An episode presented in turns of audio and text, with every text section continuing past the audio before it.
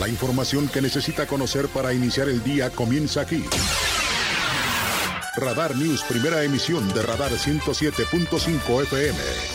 Con el periodista Aurelio Peña.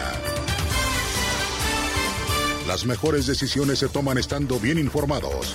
Política, finanzas, deportes, espectáculos, denuncia ciudadana, información vial y el rostro amable de las noticias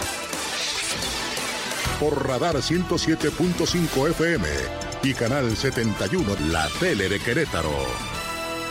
Iniciamos.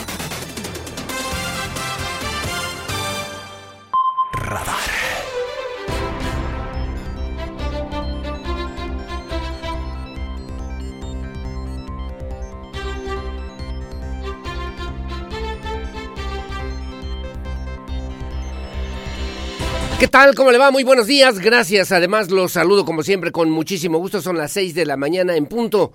Las 6 en punto de este martes 7 de marzo del año 2023. Como siempre, me da mucho gusto saludarlo en este espacio informativo aquí en Radar News. En esta primera emisión, su amigo servidor Aurelio Peña y lo acompañaremos hasta las 9 de la mañana del día de hoy para informarle de lo más importante que ha ocurrido en Querétaro, México y el mundo. Con muchas noticias, con mucha información local, nacional, internacional, temas relevantes que obviamente le tenemos que considerar en este espacio informativo. Como siempre, muy amable, gracias también a través de Radar TV, Canal 71, la tele de Querétaro, a través de la señal de Easy, muy gentil y muy amable, en las redes sociales, en la www.radarfm.mx, gracias en Twitter, en arroba Radar News 1075, y muy amable, gracias también si nos quiere dar like a través del Facebook en diagonal Radar News QRO para que se ponga en contacto como todas las mañanas. Vía telefónica en el 442 238 38 03 y vía WhatsApp. Mensaje de texto, audio, video. Recuerde que solamente en este espacio de noticias o denuncia, si es denuncia, en el 442-592-1075. Radar News, primera emisión. Mi Pirro Hernández en la producción digital, como siempre, gracias y buenos días, mi Pirro. Gracias a Regina Martínez en la producción en la tele.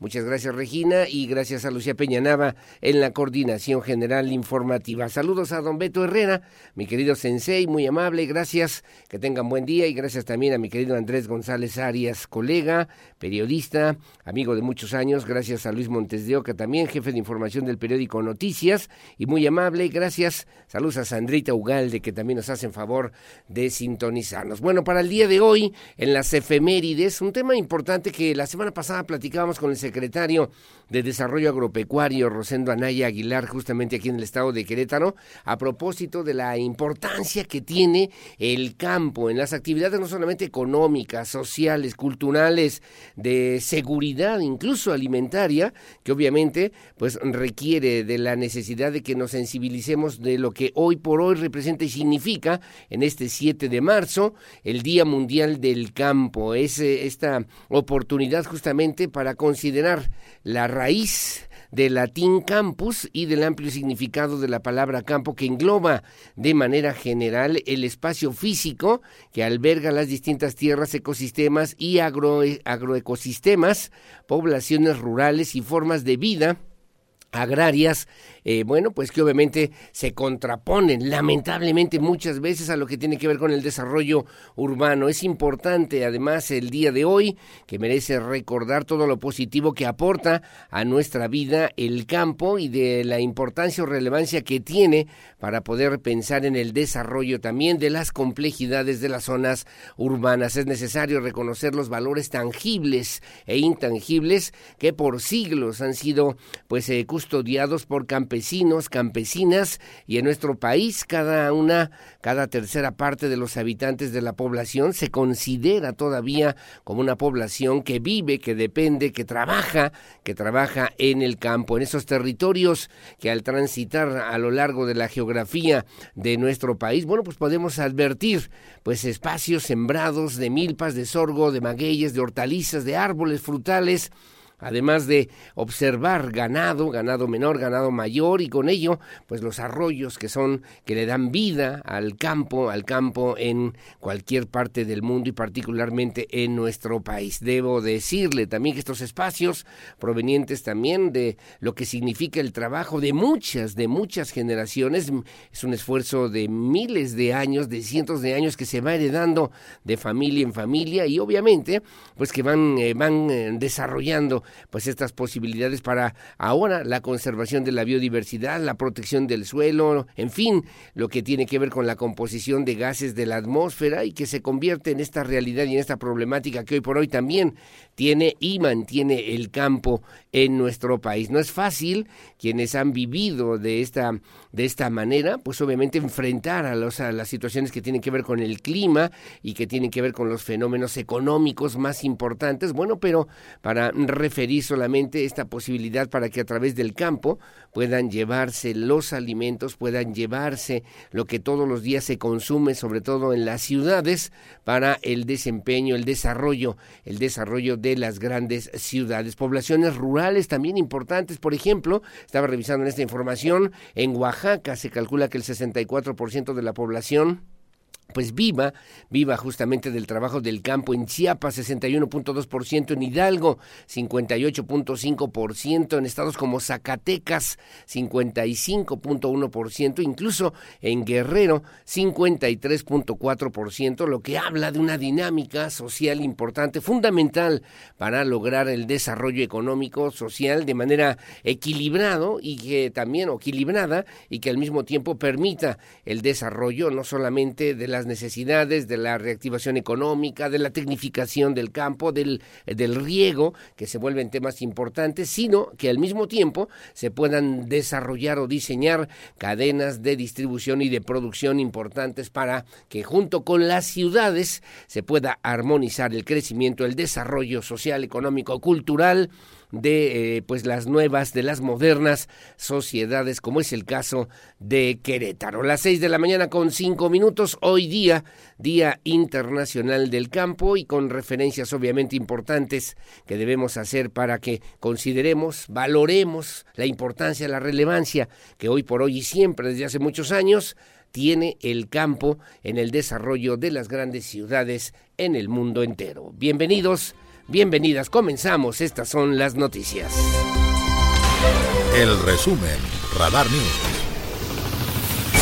A propósito de este día en el municipio del Marqués y a través de un convenio con el Instituto Nacional de Investigaciones Forestales, Agrícolas y Pecuarias, el INIFAP por sus siglas, se contribuye al impulso de la producción de cultivos forrajeros en el municipio del Marqués. La Secretaría de Desarrollo Agropecuario, a través de la Dirección de Agricultura, realizó este convenio, es un convenio de colaboración con el eh, INIFAP, este Instituto Nacional de Investigaciones Forestales, con la finalidad de demostrar y transferir a los productores nuevas tecnologías en materia de cultivos forrajeros. De la misma forma, llevó a cabo la demostración de campo de cultivo de Evo más avena del ciclo agrícola otoño-invierno 2022. Y bueno, ahí estuvo Alfonso Loredo Gómez, el secretario de Desarrollo Agropecuario en el Marqués, explicó que a través de este programa de fomento agrícola, bueno, pues se deriva en otro subprograma de transferencia de tecnología y convenios específicos de colaboración en el que se contemplan la capacitación, difusión y transferencia de tecnología del personal técnico especializado de dicho instituto para favorecer el desarrollo de los productores del campo en el municipio del Marqués. Así lo refirió el secretario, el secretario de Desarrollo Agropecuario del municipio del Marqués, Alfonso Loredo Gómez. Apoyamos con recurso económico por un monto de 150 mil pesos. Ese recurso le permite al INIFAP moverse, tener sus técnicos para el combustible, para absorber parte del costo. Si aquí se nos presenta una plaga, una enfermedad, una enfermedad el INIFAP adquiere el agroquímico requerido para poderlo aplicar y controlar ese problema fitosanitario. Entonces son los dos programas dentro, de los dos subprogramas dentro del programa de fomento agrícola. La idea, la idea es, eh, bueno, atender la demanda de forrajes para la alimentación del ganado bovino, ovino y caprino, con un cultivo alternativo, obviamente, que se va desarrollando con el trabajo y el esfuerzo de las y los campesinos en el municipio del Marqués. Bueno, ayer en conferencia de prensa, bueno, pues habló de cómo va a funcionar la obra de Paseo 5 de febrero. Son temas relevantes, son temas importantes que requieren la colaboración, la participación de la ciudadanía, de la sociedad queretana, porque le debo referir a través de, un, de una rueda de prensa, el secretario de Desarrollo Urbano y Obras Públicas, Fernando González Salinas, bueno, pues refirió que con el objetivo de brindar una mayor seguridad a la ciudadanía dentro del proceso de construcción de la obra Paseo 5 de febrero, bueno, habrá reducción a un carril en dirección norte-sur desde Avenida Tlacote hasta Avenida Zaragoza, acción que iniciará el próximo 21 de marzo y que tendrá una duración aproximadamente de tres semanas. Esta reducción, dijo el funcionario, a un carril se hará únicamente en sentido a la Plaza de Toros Santa María y en un tramo no mayor a los 750 metros lineales, por lo que los cinco kilómetros restantes que se van a intervenir no se modificarán en su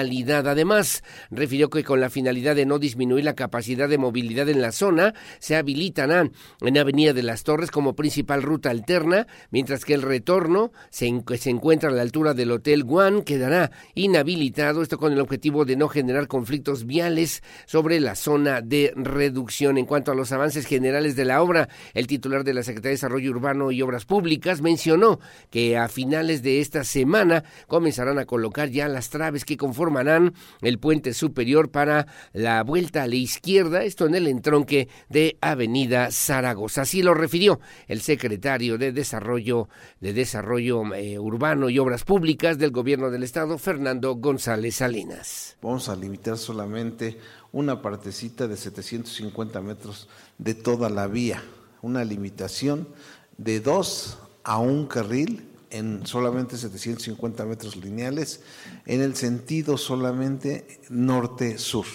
O sea, esto, este, la reducción será únicamente en el sentido norte-sur, desde Avenida Tlacote a Avenida Zaragoza, y el carril de extrema derecha será el que quedará en circulación. La obra, este, pues está en los tiempos. Eh, a finales de esta semana comenzaremos la colocación de traves en el entronque de Avenida Zaragoza.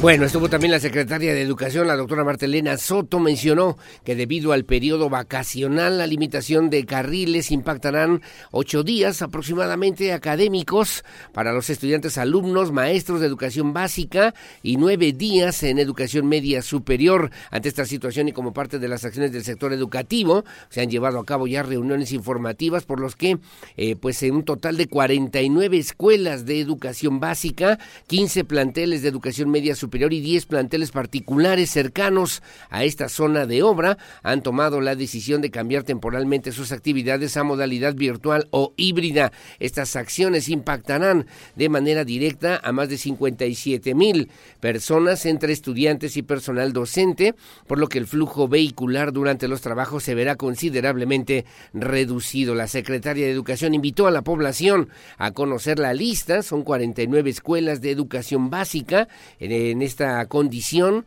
la cual estará disponible en la página oficial de la UCBEC a través de la www.ucbec.edu.mx y en tanto, el oficial mayor también del gobierno de Estado, Mario Ramírez Retolaza, aseguró que con la final de coadyuvar para aminorar el impacto vial en esta zona, se plantea esta estrategia de movilidad que consiste en el trabajo en casa para personal administrativo del gobierno del Estado, el sector central, organismos autónomos y desconcentrados del poder Ejecutivo del Estado de Querétaro. Son alrededor de 1.300 trabajadores que cambiarán a, a modalidad virtual en home office durante los trabajos con la garantía de la operatividad para mantener la atención para trámites y o servicios. Finalmente, el titular de la Secretaría de Desarrollo Sustentable, Marco del Prete Tercero, compartió que se han mantenido ya una serie de acercamientos permanentes para socializar esta obra con las empresas, negocios instalados en la zona. Además, pues y solicitó también tolerancia, flexibilidad en cuanto a los horarios de entrada y salida de las y los trabajadores en esta obra de Paseo 5 de febrero. Ayer, en esta conferencia de prensa que sirvió para puntualizar, obviamente, pues sobre estos esquemas que requieren, que requieren la participación social, que requieren también la conciencia social. Son dos semanas, luego vienen las vacaciones, eh, esperan también y, y se requiere pues que haya la menor afectación, no solamente a quienes van a trabajar, a quienes van a estudiar, a quienes trabajan o viven por esta zona, sino también para el desarrollo de esta, que es una obra importante, fundamental, decía Fernando González Salinas, en el entorno, en el desarrollo social de la zona metropolitana de Querétaro.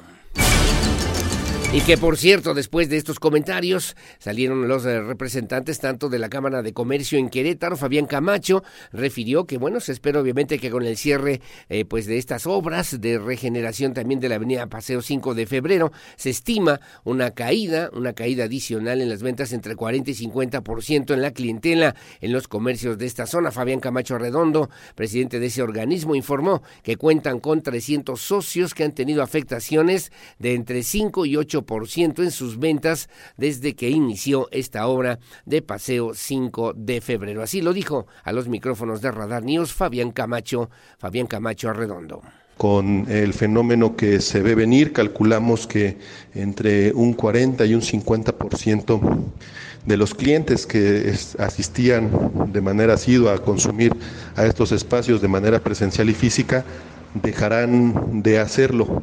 Eh, lo cual pudiera estar impactando directamente en las ventas.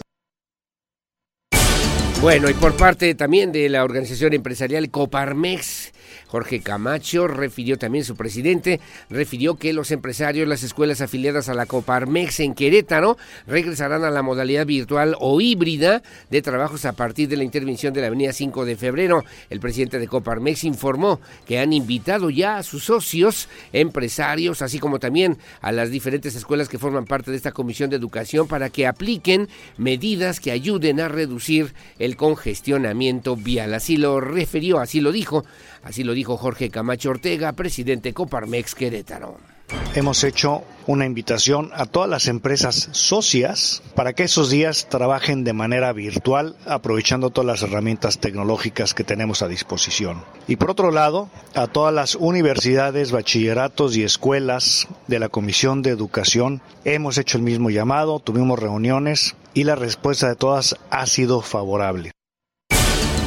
Bueno, vamos a ver cómo se desarrolla en esta semana, la que sigue, y luego vienen las vacaciones, así que estaremos atentos informándole puntualmente en este espacio informativo de los detalles y pormenores, obviamente que tienen que ver con esta situación, si no de emergencia, sí, pues de ayuda, de atención, de colaboración, de solidaridad y, ¿por qué no?, también de participación social o ciudadana para, pues, mitigar los efectos de la obra de Paseo 5 de febrero. Las 6 de la mañana con 16 minutos.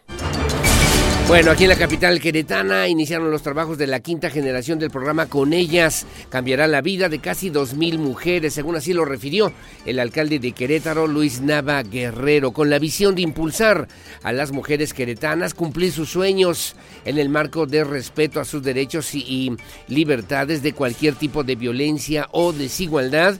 El presidente municipal de Querétaro, Luis Nava, acompañado por su señora esposa y presidenta del patronato del sistema municipal DIF, la señora Araí Domínguez, encabezó el arranque de lo que es la quinta generación del programa Con ellas para las mujeres que habitan en la delegación Félix Osores Sotomayor, en el auditorio de la Unidad Deportiva Cerrito Colorado y frente a unas 676 mujeres que formarán parte de esta quinta generación de este programa en la delegación Félix Osores Sotomayor. Luis Nava destacó que con ellas el municipio de Querétaro trabaja eh, pues eh, para empoderar a las mujeres con algún tipo de que de desventaja la posibilidad de elegir entre continuar con sus estudios, seguir preparándose profesionalmente o bien recibir orientación para vivir a plenitud por lo menos en estas diferentes etapas de su vida. Así lo refirió, así lo dijo el alcalde de Querétaro, Luis Nava Guerrero. Estamos cubriendo de manera integral todos los aspectos de la vida de una mujer. Ese fue mi compromiso con todas las mujeres del municipio y es un orgullo que podamos trabajar con todas ustedes. Bueno, también en, esta participación, la entrenadora de vida, Rebeca Muñoz, presentó la conferencia El Poder de las Decisiones. La secretaria de las Mujeres en Querétaro, Laura Garibay Barajas, además de la coordinadora del programa con ellas, Fernanda Padilla Martínez, y la delegada de Félix Osores Sotomayor, Emma Griselda Reyes Mendoza. Bueno, pues coincidieron justamente en la necesidad de generar alternativas y oportunidades para atender las demandas y exigencias de las mujeres aquí en la capital queretana. Bueno, gracias. Las seis de la mañana con 18 minutos. Vamos a un tema nacional muy, pues delicado, muy importante y trascendente, sin lugar a dudas, en lo que tiene que ver con la relación entre nuestro país y los Estados Unidos. Y bueno, déjeme comentarle que el día de ayer, el día de ayer, el presidente de la República, Andrés Manuel López Obrador, se refirió, bueno, pues a estos cuatro, eh, cuatro ciudadanos de origen eh, estadounidense que, pues, fueron secuestrados literalmente aquí en la zona fronteriza de Matamoros, Tamaulipas. Le comento también a usted que los estadounidenses fueron secuestrados durante pues una serie de enfrentamientos, incluso entre los diferentes grupos criminales, esto que ocurrió el pasado viernes 3 de marzo, luego de que se informara también que los cuatro ciudadanos que fueron secuestrados durante esta balacera el pasado viernes allí en Matamoros, Tamaulipas, son de origen estadounidense. La Casa Blanca informó que sigue, que sigue muy de cerca este caso. Karim Jean-Pierre, vocera de la Casa Blanca, también dijo que el gobierno de Joe Biden sigue de cerca las investigaciones sobre el ataque y calificó de inaceptables ese tipo de agresiones. Está siguiendo muy de cerca el ataque y el secuestro de cuatro ciudadanos estadounidenses. Pero vamos a escuchar lo que primeramente dijo el presidente Andrés Manuel López Obrador sobre este tema, que señaló también que todo la estructura del gobierno del gobierno federal están en, pues encausados para buscar, para encontrar a estos cuatro eh, ciudadanos norteamericanos que fueron secuestrados en esta zona de Matamoros, Tamaulipas. Así lo dijo el presidente López Obrador. Sí, este eh, se está viendo ya este, este asunto fue en Matamoros. Busca, bueno, quiere una recompensa de 50 mil dólares por esta. Sí, pero ya se está atendiendo, ya yo creo que se va a resolver. Eso espero, pues, deseo. ¿Que fue por un grupo armado? Sí, este, son personas de Estados Unidos que la información que tenemos eh, cruzaron la frontera para comprar medicamentos en México y hubo una confrontación de grupos y fueron ellos detenidos. Eso es la información que tenemos. ¿Está la General haciendo, trabajando en eso? Sí, todo el gobierno está ahí trabajando. Porque hay momentos fuertes, ¿no? Ahorita en Tamaulipas, Nuevo Laredo, Matamoros también. ¿Qué, le manda, ¿Qué mensaje le manda el gobernador a México respecto al tema de seguridad? Ah, el gobernador está trabajando este, en eso. Tenemos comunicación constante con él. Ayer todo el día. ¿Está trabajando con el FBI? Está trabajando fundamentalmente con la secretaria de Seguridad Pública, con Rosa Isela. Tienen comunicación.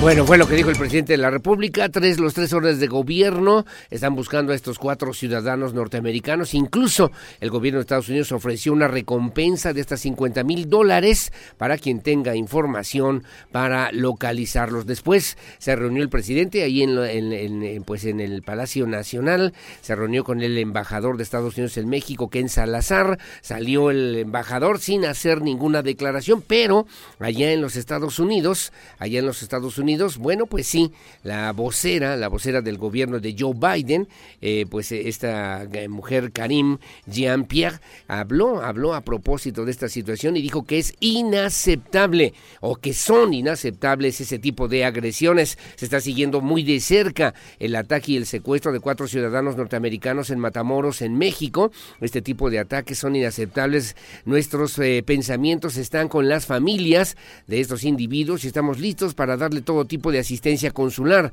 afirmó la vocera de la Casa Blanca, Karine Jean-Pierre, durante la conferencia de prensa allá en la Casa Blanca. Así lo refirió a los medios de comunicación. Tengo una declaración que les quiero leer. Estamos dándole seguimiento al asalto y secuestro de cuatro ciudadanos estadounidenses en Matamoros, México. Esta clase de ataques es inaceptable. Eh, nuestros pensamientos están con las familias de estos individuos y vamos a brindar toda la asistencia consular que sea pertinente. Estamos en contacto con las autoridades mexicanas, el Departamento de Estado y el Departamento de Seguridad Nacional eh, seguirán coordinando con las autoridades mexicanas para llevar a los responsables ante la justicia y nuevamente nuestros corazones están con las familias. No tengo nada más que compartir sobre, aparte de lo que dije. Eh, estamos muy preocupados y no quiero abundar en información sobre cómo podemos proceder o estos individuos. Tenemos que estar muy conscientes de eso. Gracias, son las 6 de la mañana con 23 minutos, 6.23. Y bueno, atentos además porque le debo referir justamente para el gobierno norteamericano, Tamaulipas está clasificado como nivel 4. La recomendación es no viajar en este aviso de viaje que ha dado a conocer a través de los diferentes medios el Departamento de Estado para, pues, en esta relación con nuestro país. Bueno, vamos a ver qué pasa el día de hoy. Son las 6 de la mañana con 24 minutos de esto y mucho más aquí en Radar News en esta primera emisión en este espacio de noticias que transmitimos en vivo y en directo desde esta noble, histórica, próspera, colonial, barroca, generosa, hospitalaria, humanitaria, honorable, pacífica, competitiva y siempre limpia, ciudad de Santiago de Querétaro, corazón de la República Mexicana. Buenos días, Querétaro.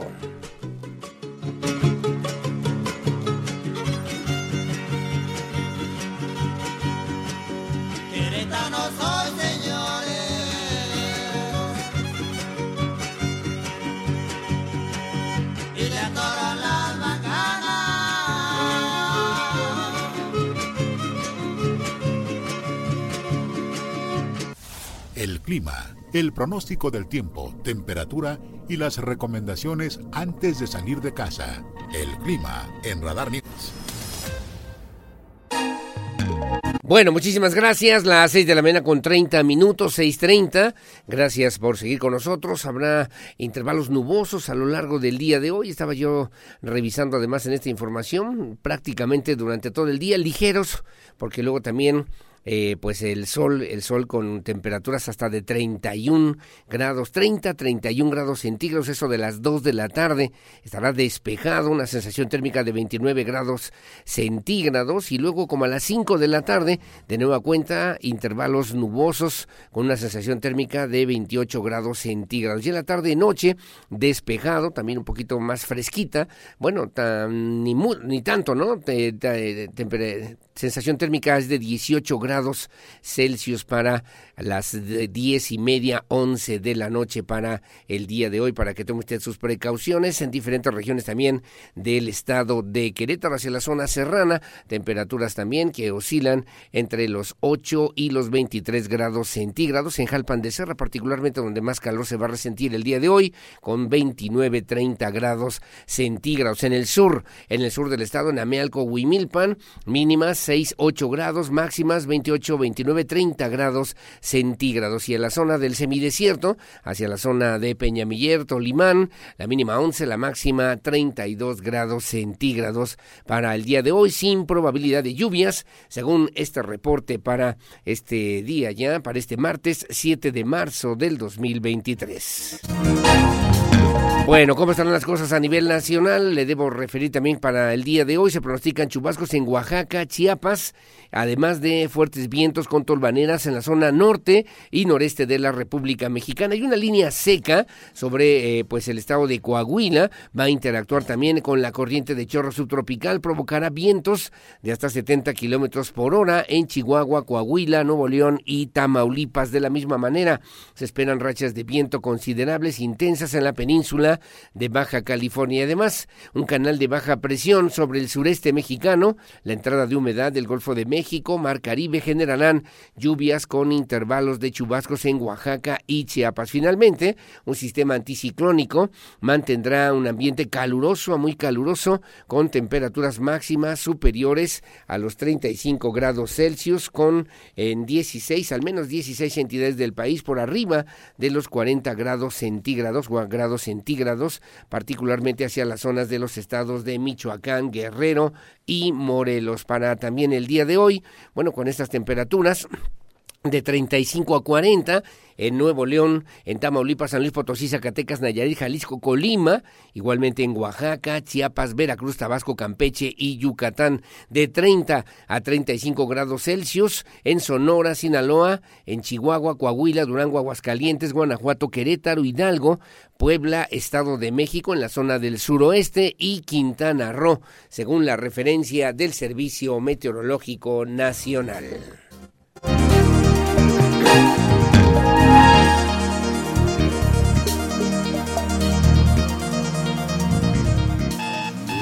Información policíaca. Radar News.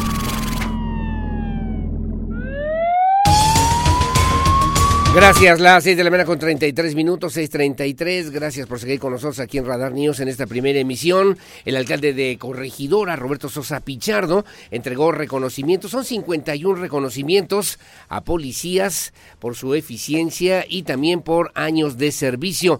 Sosa, Roberto Sosa Pichardo reconoció también a los, a los oficiales por la responsabilidad que desempeñan, ello en el marco del Día Internacional de la Mujer, mujeres particularmente, y bueno, un orgullo también refirió poder trabajar con cada una, con cada una de ustedes y que obviamente pues de esta información eh, mi compañero Alejandro Payán tiene los detalles, porque, bueno, decía Roberto Sosa, se vive un momento histórico por el papel cada vez más participativo de las mujeres al estar al frente en muchos ámbitos y asumir mayores responsabilidades, lo cual es motivo de orgullo. Y lo más importante, refirió el alcalde, es que podemos caminar en corregidora sobre una nueva visión y también una nueva perspectiva. Así lo señaló, así lo dijo el alcalde de aquella demarcación, mi compañero Alejandro Payán tiene los detalles corregidora Roberto Sosa Pichardo entregó reconocimientos a 51 elementos policiales de la Secretaría de Seguridad Pública y además reconoció a los oficiales por la labor que desempeñan en mantener la seguridad del municipio. La visión que tienen ustedes, el cariño, el amor, la responsabilidad que ejercen todos los días a la hora de hacer su trabajo, es para nosotros una tranquilidad. Por eso en esta, en esta semana, que es en el marco del Día Internacional de la Mujer, quiero de verdad de corazón agradecerles, felicitarlas y además reconocer por todo lo que ustedes hacen. El rol que ustedes hacen todos los días, además de venir a ser policías, son mamás, son hermanas, son hijas y son compañeras de trabajo. Por eso, de verdad quiero a todos mis compañeros hombres, a mis compañeros de gabinete, a los oficiales que están en la parte de atrás, les brindemos un fuerte aplauso a nuestras compañeras que están el día de hoy aquí al frente. Muchas, pero muchas felicidades. Es un honor, es un orgullo poder estar trabajando con cada una de ustedes. Reiteró que se vive un momento histórico por el papel cada vez más participativo de las mujeres al estar al frente en muchos ámbitos y asumir mayores responsabilidades, lo cual es motivo de orgullo y lo más importante, se camina sobre la nueva visión y perspectiva. De igual manera, el alcalde hizo entrega de 51 reconocimientos a personal operativo por eficiencia en su desempeño y por más de 20 años de servicio. Agradeció a los oficiales su vocación y dedicación por mantener la seguridad en el municipio, labor que es reconocida por la misma ciudadanía. Para Grupo Radar, Alejandro Payán. Gracias, gracias Alejandro Payán. Y aquí en Querétaro, como parte de las acciones de la Secretaría de Seguridad Pública Municipal de Querétaro, eh, bueno, con el objetivo de mantener una corporación que brinde atención de calidad a grupos vulnerables, personal de la Oficina de las Naciones Unidas contra la Droga y el Delito, 1DC, brindó una serie de cursos para más de 200 servidoras o servidores públicos de esa dependencia durante la capacitación. Personal fortaleció, el personal fortaleció sus conocimientos teóricos y prácticos en relación a la atención a personas víctimas de violencia de género, la prevención de la corrupción y el delito en edades tempranas. En este sentido, el titular de la Secretaría de Seguridad Pública Municipal de Querétaro, el maestro Juan Luis Ferrusca Ortiz, agradeció al personal de 1DC por hacer sinergia con la corporación queretana, pues gracias a su colaboración, dijo, se fortalecen las eh, diferentes estructuras, la Secretaría, teniendo como resultado servidoras y servidores públicos mejor preparados. Finalmente, durante su intervención, la investigadora de la 1-1DC en México, Teresa Ivette Navarrete Reyes, agradeció el apoyo de sus colaboradores para brindar esta capacitación, al tiempo que agradeció también al secretario Juan Luis Ferrusca Ortiz, al gobierno municipal de Querétaro por abrirles las puertas de la corporación y poder trabajar en esto que sin lugar a dudas representa una propuesta muy importante para mejorar la calidad de atención a grupos vulnerables, a, la, a los eh, diferentes eh, sectores de la sociedad queretana y con ello también ofrecer una mejor, una mejor atención a toda a toda la comunidad de Querétaro. Bueno, como siempre, muy amable, gracias. Las 6 de la mañana con 38 minutos. Yeah. Bueno, y luego de una serie de recorridos preventivos, sujeto, un sujeto fue aprendido en posesión de un arma prohibida. Elementos de la Secretaría de Seguridad Pública Municipal que efectuaban recorridos disuasivos en la calle de la colonia Santa Isabel observaron a una persona del sexo masculino que al ver la presencia de las patrullas de los uniformados, pues se mostró evasiva, cambió su rumbo y motivo por el cual le dieron seguimiento para descartar alguna conducta delictiva. Posteriormente, tras darle alcance, metros adelante, le fue informado el motivo de la intervención, se procedió a una revisión en apego a los protocolos de actuación, se le encontró entre su ropa un arma blanca y unas pinzas tipo cizalla y por esa razón le fueron comunicados sus derechos que le asisten, fue presentado y puesto a disposición de las autoridades de la Fiscalía General del Estado de Querétaro. Bueno, muy amable, gracias. Las 6 de la mañana con 39 minutos, 6.39. Como siempre, muy amable y gracias por el favor de su compañía. Hacemos una pausa. Saludos a don Antonio González, muy amable, gracias que nos hace favor de sintonizarnos. Como siempre, como siempre, saludos para usted y para toda la familia. Muy amable, gracias a Miguel José Antonio Ugalde, mi vicerrector de mi Universidad de Londres. Muy amable, gracias a, José Antonio, a, a Jorge Navarro, a Jorge Navarro, que también nos hacen favor de sintonizarnos. Como siempre, muchas gracias. Saludos a la familia Gracias a Felipe Rojas. Buen día y muchos saludos a Leti Sainz Uribe, que también nos hace favor de enviarnos saludos. Muchas gracias, ya decía don Beto Herrera, mi querido Sensei, y muchas gracias a mi querido Andrés González Arias, que también nos hacen favor de sintonizarnos. Eva Puente, allá en, en la Secretaría de Movilidad, me dicen Avenida Carrillo, se está infraccionando a un tráiler que estaba estacionado en esta zona. Gracias, además me manda el detalle de la infracción. Estamos atentos y al pendiente, como siempre, mi querida Eva Puente. Gracias al secretario Rodrigo Vega Maestre, secretario de Movilidad aquí en el municipio de Querétaro. Son las 6 de la mañana con 40 minutos, 6.40. Hacemos una pausa. Yo regreso con lo que se publica hoy en la prensa nacional y también en la prensa queretana. Pausa y volvemos. Estas son las efemérides del 7 de marzo. El 7 de marzo de 1864 nace Ricardo Castro, quien se distinguió como pianista y compositor musical de fama internacional. Fue director del Conservatorio Nacional de Música. Para el año de 1876, Alexander Graham patenta el teléfono en Estados Unidos basándose en el diseño de Antonio Meucci. En 1912, Ronald Amundsen anuncia el descubrimiento del Polo Sur. Un año más tarde, estaría siendo asesinado por el huerticismo Abraham González, revolucionario maderista quien era gobernador constitucional de Chihuahua. Para 1943 se funda el Centro Cultural Universitario, antecesor de la Universidad Iberoamericana. Para finalizar, un 7 de marzo de 1992 se emite el primer capítulo de la exitosa serie de anime Sailor Moon, convirtiéndose en una de las series animadas favoritas de los años 90. Para Grupo Radar, Adrián Hernández. Porque siempre estamos cerca de ti. Síguenos en nuestras redes sociales. En Facebook, Radar News Querétaro. En Instagram, arroba Radar News 1075 FM. En Twitter, arroba Radar News 1075. Canal 71, la tele de Querétaro. Radar. Para estar al día, necesitas saber qué pasa en México. Estas son las notas más importantes de los periódicos nacionales en Radar News.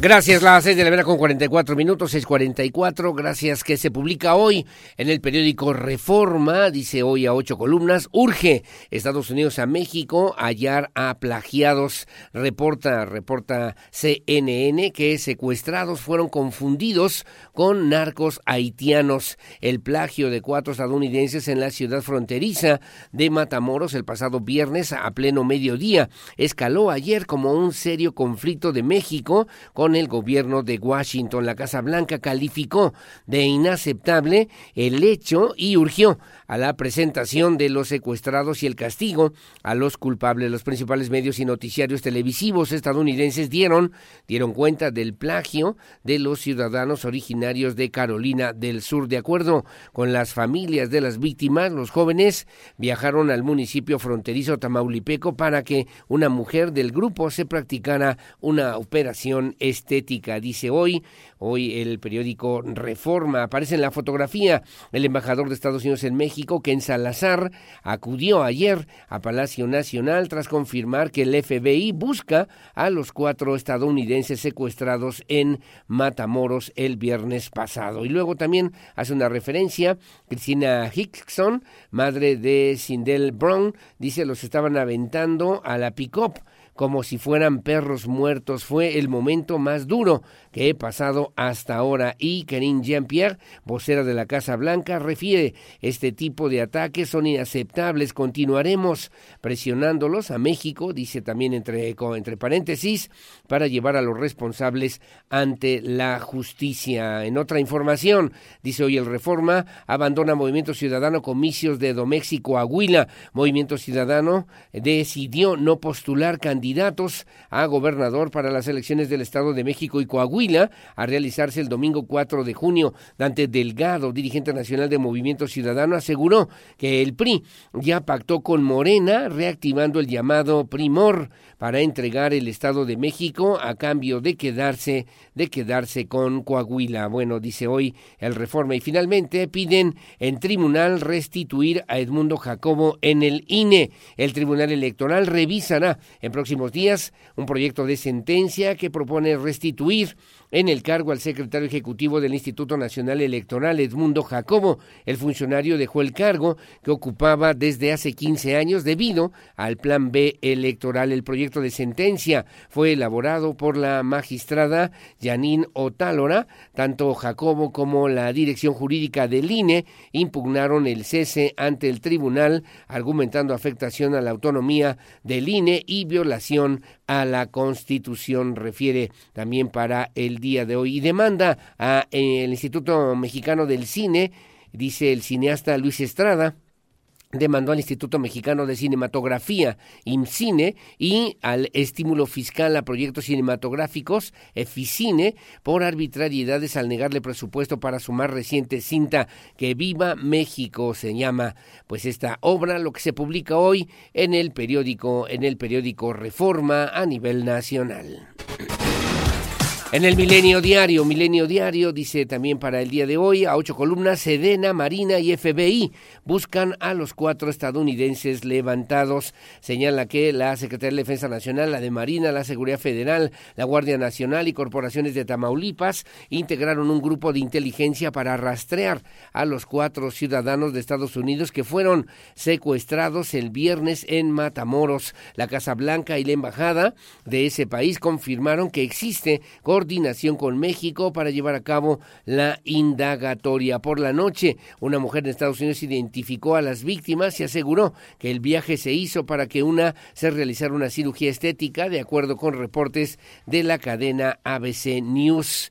Y bueno, luego también dice Muro Tecnológico, anuncian otros mil millones de pesos para cerrar la frontera a migrantes. Y la Fiscalía de la Ciudad de México cae pareja que robó a menor en Chapultepec hace 27 años. Prevé tribunal revertir el cese de Edmundo Jacobo en el Instituto Nacional Electoral. El proyecto elaborado por la magistrada Janine Otálora argumenta que las leyes con dedicatoria violan la Constitución y 30 controversias más. Amparo, colectivo de 147 empleados del Instituto Nacional Electoral en contra de la reforma o del llamado Plan B. En la fotografía, en la fotografía murió murió el maestro, el maestro Enrique Florescano, murió este lunes a los 85 años de edad. El director del Instituto Nacional de Antropología e Historia, Diego Prieto, dio a conocer también la noticia y apuntó, se va el gran historiador del México de todos los tiempos, el intelectual,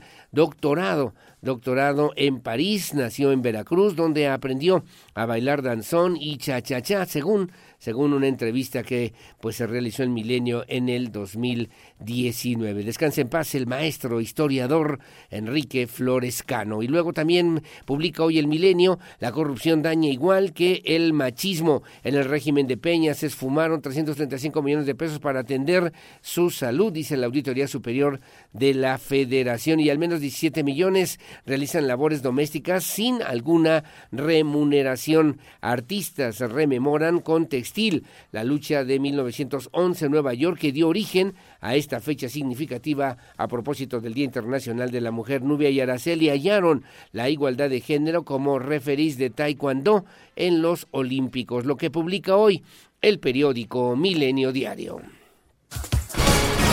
Gracias. En Excelsior, el Excelsior, el periódico de la vida nacional, dice hoy a ocho columnas, FBI y gobierno mexicano buscan a secuestrados. La agencia de Estados Unidos ofreció 50 mil dólares para quien dé información que permita localizar a los cuatro estadounidenses plagiados durante un enfrentamiento. Aseguran que son sus familiares. La madre de una de las víctimas dijo a una cadena de televisión de Estados Unidos que su hija, Latavia McGee, está entre los plagiados junto con eh, Shaed eh, Woodruff, Sindel eh, Brown y Eric Williamson, dice hoy el periódico Excelsior. En esta información también señala que el FBI ofreció una recompensa de 50 mil dólares por informes que conduzcan al paradero de los cuatro ciudadanos estadounidenses secuestrados posiblemente por el cártel del Golfo el viernes en Matamoros, Tamaulipas, mientras que elementos del ejército mexicano, la Guardia Nacional, la Marina y la Guardia Estatal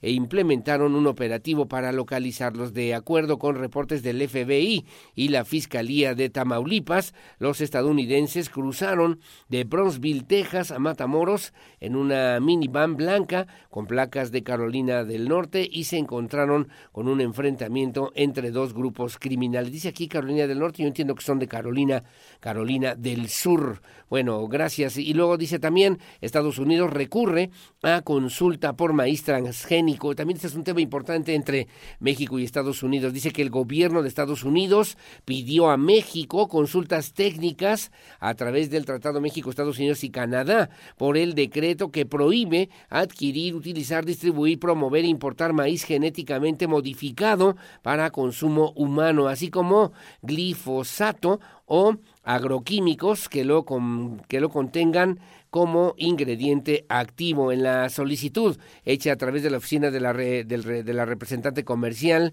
el gobierno estadounidense argumentó que las políticas de México amenazan con interrumpir miles de millones de dólares en el comercio agrícola. Además asegura que estas, estas sofocan la innovación necesaria para enfrentar la crisis climática y los desafíos de seguridad alimentaria. La Secretaría de Economía aclaró que las consultas del el Tratado México, Estados Unidos y Canadá no tienen un carácter contencioso, sino sirven para buscar una solución a los diferentes temas que surjan entre los socios de este tratado comercial. Luego también señalan hayan esfinge sonriente. Arqueólogos egipcios descubrieron una esfinge de piedra caliza con hoyuelos en las mejillas, la cual podría representar al emperador romano Claudio, dice hoy el periódico Excelsior, el periódico de la vida nacional.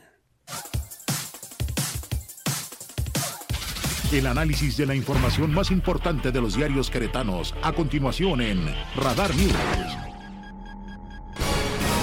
Bueno, muy amable, gracias en la prensa queretana, dice hoy el diario de Querétaro, que dice mi amigo Mario León Leiva, plan emergente por reducción de carriles, reactivan el trabajo remoto en escuelas y oficinas, el cierre será en 750 metros, más de 60 mil personas serán directamente afectadas por la reducción de carriles en Paseo 5 de febrero, a partir del 21 de marzo hasta por tres semanas, por lo que regresarán tanto el home office como las clases virtuales de manera momentánea en empresas, escuelas y administrativos. El secretario de Desarrollo Urbano, Fernando González Salinas, comentó que habrá un cierre de 750 metros en dirección norte-sur, desde Tlacote hasta Zaragoza, asegurando que será la única vez que se realice este tipo de maniobras. Por cuestiones técnicas, determinamos dejar solo un carril abierto en la zona de Zaragoza y Tlacote en dirección de norte a sur. Serán tres semanas de esta maniobra a partir del 21 de marzo. Esta será la única vez que se realice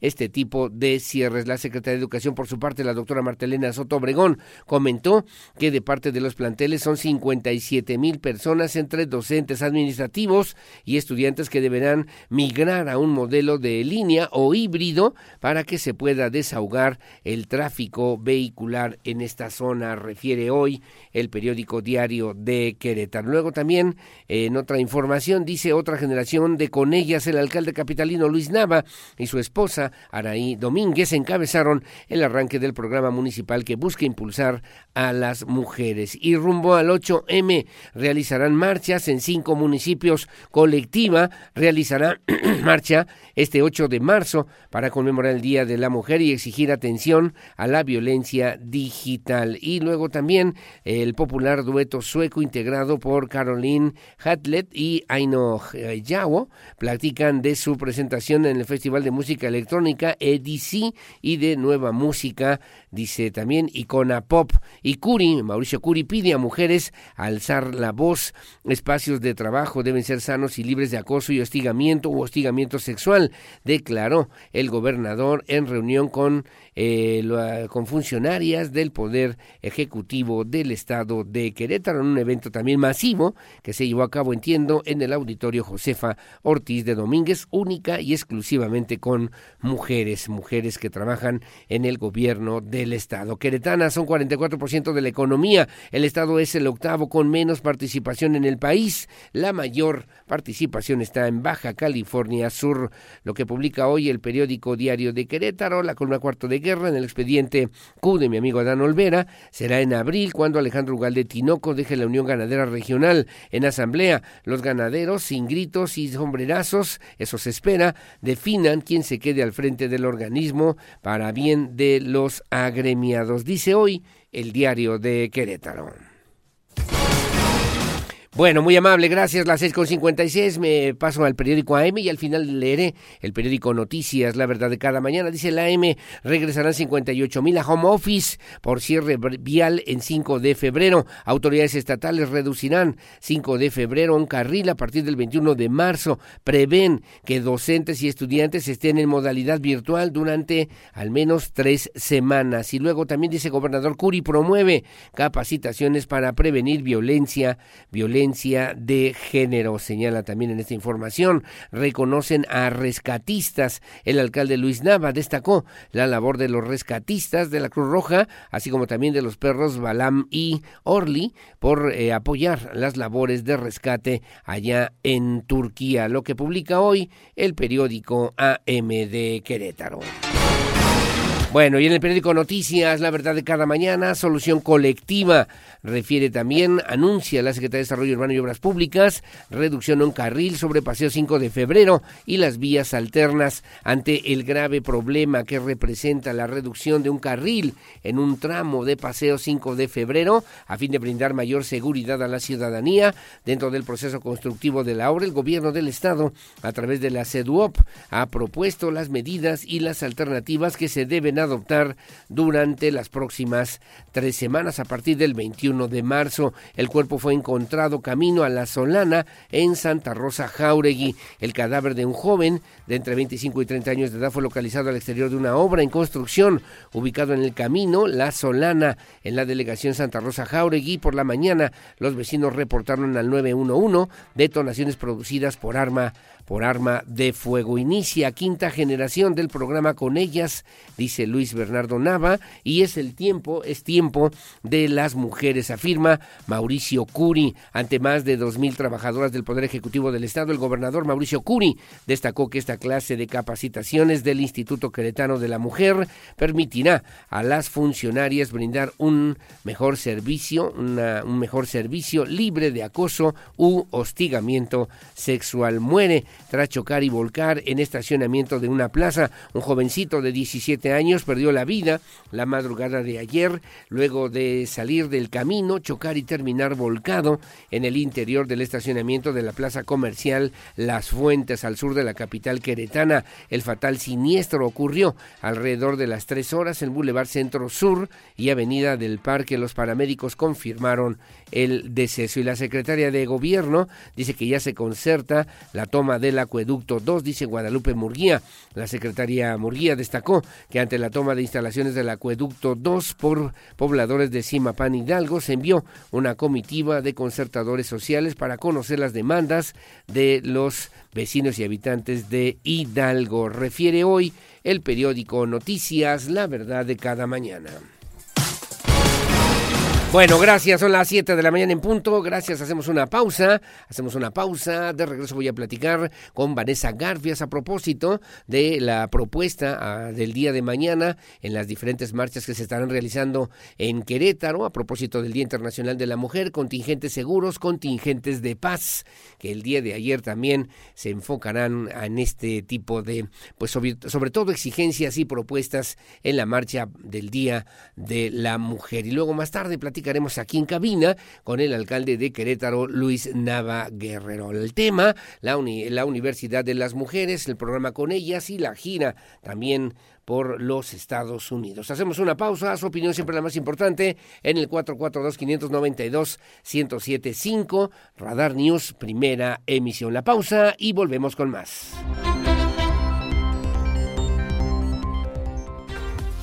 Y estamos felices porque en esta ocasión Radar 107.5 tiene para ti un iPad de 10.2 pulgadas novena generación. Así que tienes que ponerte las pilas para llevártelo. Puedes llevar tus tareas, tus trabajos, redes sociales y más contigo a donde quieras. Para ganar solamente debes de mantenerte atento al 107.5. Registrar tu nombre en las horas radar que escuches y enviarlas al WhatsApp de cabina 442 592 1075 con el hashtag iPadRadar. Si recibes la llamada ganadora y respondes a una sencilla pregunta, el iPad es tuyo.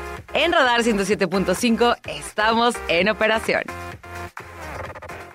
La entrevista Radar News.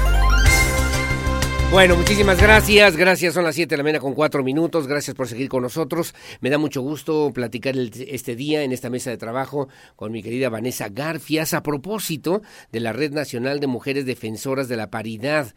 En todo, así se llaman, aquí capítulo Querétaro. Están representándose además por mi querida Vanessa Garfias y además como vicepresidenta, por cierto, Betty León, secretaria general Rosy Pacheco, que están haciendo pues una invitación para que las mujeres el día de mañana, colectivos de mujeres puedan eh, pues eh, participar, puedan también eh, manifestarse libre y abiertamente y que pues lo puedan hacer también en contingentes seguros y en contingentes que me llamó la atención, contingentes de paz en Querétaro, que se está promoviendo justamente esta cultura de paz, que es el tema justamente pues de esta invitación que hacemos el día de hoy para mi querida Vanessa Garfias. ¿Cómo estás Vanessa? Buenos días. Muy buenos días Aurelio, a ti y a todo tu auditorio como siempre, un gusto estar aquí contigo. Gracias por aceptar esta conversación en Radar News en esta primera emisión.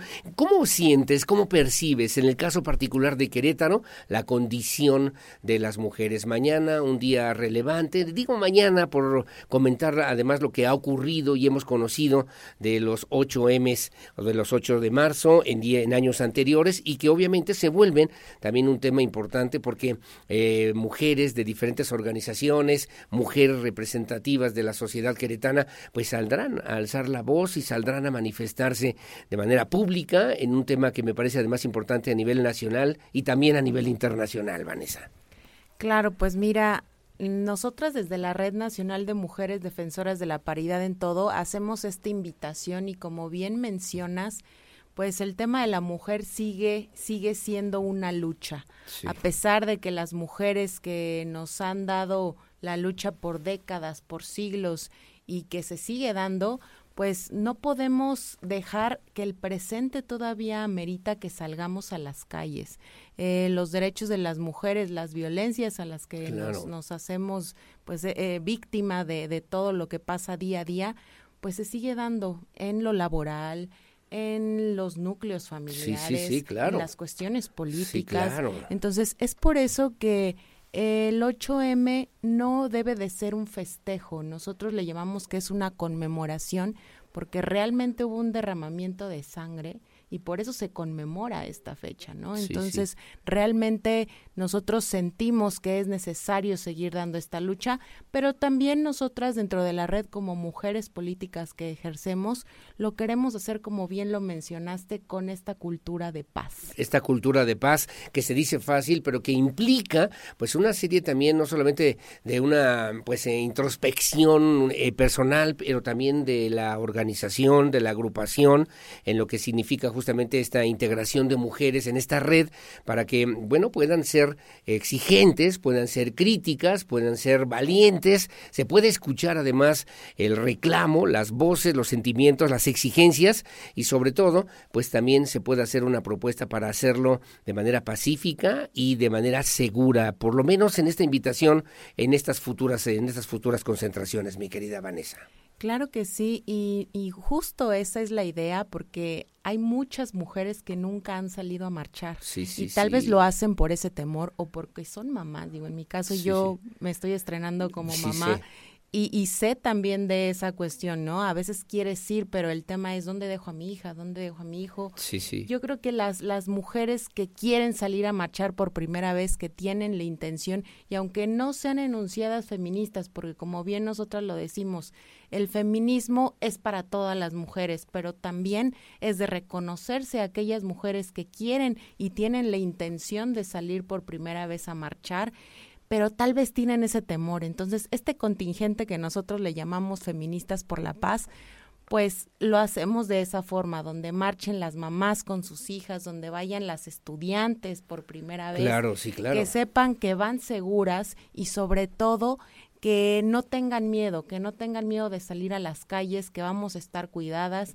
siempre que hay mujeres de por medio, creo que es lo que buscamos y que sepan que al final el hecho de congregar a una multitud de mujeres, pues siempre todo, todos los movimientos que, que, unen y que marcan la historia, pues empiezan con este tipo de, movimientos. Sin duda, sin duda alguna. ¿Dónde se van a reunir? ¿Dónde se van a concentrar? ¿A qué horas? ¿Van a llevar algún distintivo en particular? ¿Cómo, cómo será la propuesta, Vanessa? Pues mira, los distintivos, como sabes, eh, son diferentes. Nosotras en lo particular, pues vamos con el distintivo violeta, pero es importante también identifican a las primeras personas que marchan con el distintivo blanco. Ok. Eh, nosotros nos vamos a congregar en el Gómez Morín en punto de las 4 de la tarde. Nosotros tenemos la idea de que pues se va a realizar un contingente único, ¿no? Aquí la, la cuestión es llegar en forma pacífica, eh, vamos a abordar por eh, Zaragoza para entrar a Corregidora y vamos a instalarnos en el jardín de la Corregidora ahí vamos a hacer una serie de pronunciamientos, diferentes mujeres de diferentes colectivas sobre todas las violencias que se sufren. Entonces hay mamás víctimas de feminicidio, eh, tenemos también pues todo lo que involucra a los violentadores con este tema de la 3 de 3. Sí, sí, Entonces pues vamos a posicionar el tema de las mujeres, vamos a erradicar las violencias que nos que nos dan día a día. De la vida cotidiana. Exactamente. Que se vuelven o que quieren o parecen invisibles, pero que están latentes todavía en la estructura social de sí, Querétaro. El, el hecho de invisibilizar a la mujer, invisibilizar la marcha que está a veces muy criminalizada por todas las personas o a veces hasta por el mismo desconocimiento de, de, la, de la causa, ¿no? Sí, claro. Yo creo que eso es lo que más podría impactar. Yo los invito a que hay que conocer la causa, hay que ver todas las, las, las distintivas que, que, traen las colectivas, el saber por qué el morado, el por qué el naranja. Por qué el blanco. Claro, yo creo que es importante el conocer antes de criminalizar esta causa tan importante. Y que obviamente se convierte en una referencia fundamental que hoy tendríamos que plantear, y te lo pregunto además de esa manera, mi querida Vanessa Garfias, ¿cuál es la exigencia más importante? ¿Cuál es la exigencia a través de la Red Nacional de Mujeres Defensoras de la Paridad en todo, así se llaman, para que pues también en Querétaro podamos ir abriendo estos caminos, para que también en Querétaro vayamos nosotros, los hombres, también sensibilizándonos de lo que obviamente pues es esta exigencia y es esta realidad que ustedes están demandando, mi querida Vanessa. Pues mira, en general nosotras nuestra nuestro posicionamiento principal como la red de mujeres de defensoras de la paridad en todo y como nuestro nombre lo dice, sabemos que sin mujeres no hay democracia. Estamos ahorita sufriendo un atentado totalmente con el plan B, entonces sabemos que la paridad es un piso que no se debe de tocar.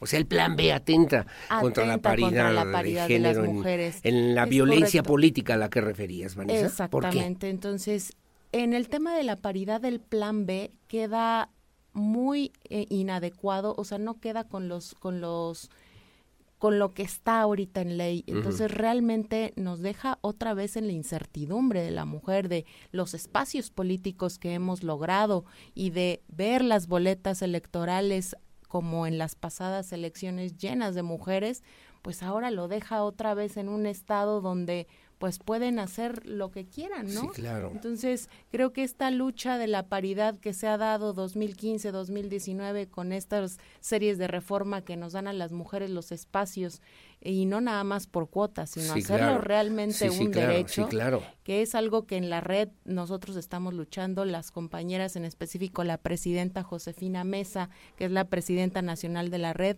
ha estado elaborando a nivel nacional en cada uno de los capítulos de la red para que se firmen convenios con los partidos políticos y que realmente ellos se comprometan a respetar estos espacios para las mujeres. Para las mujeres en esta participación en equidad de género que está en riesgo ante el plan B, con el plan B. Es correcto, está en riesgo que, que, eso implicaría obviamente no solamente negar los derechos de la participación política de las mujeres, sino pues un retroceso, severo, mi querida Vanessa. Un retroceso grande porque, como sabes, esto se lo debemos a todas las mujeres que realmente sufrieron por estas cuotas, por, er, por sufrir estos derechos. Entonces, yo creo que lo que menos las mujeres queremos ahora es un retroceso estamos dando esa lucha gigante porque nuestros derechos sigan ponderando y el hecho de retroceder las leyes en nuestro favor pues no, no, no nos garantiza nada. ¿Y cómo ves ahí a los partidos políticos abiertos, receptivos, atentos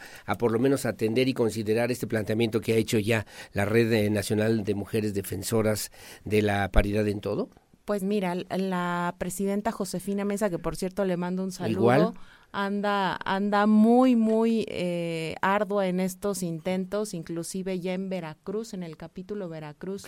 La mayoría de los partidos políticos ya firmó este pacto con la red, que es un convenio donde dice que se van a respetar los espacios de las mujeres independientemente de lo que sea, ¿no? Correcto. Entonces, los partidos creo que tienen esa obligación, aparte de que muchos en sus estatutos ya tienen la, la, armonización que dice que tienen que respetar los espacios de mujeres. Entonces, no podemos permitir que con este plan B se nos vuelva a retroceder en nuestros derechos. Se pierdan esos derechos que ya se ven ganados, de esas luchas, de esos gritos, de esas necesidades también que como sociedad tenemos que asumir como una responsabilidad importante, en una perspectiva democrática y de participación igualitaria, en la que tengamos exactamente las mismas responsabilidades, pero también los mismos derechos, mi querida Vanessa Garfias. El, el, tema mañana de la, veía yo en la Ciudad de México, por, por ejemplo, que en varios edificios públicos se están ya poniendo ahí eh, bandas metálicas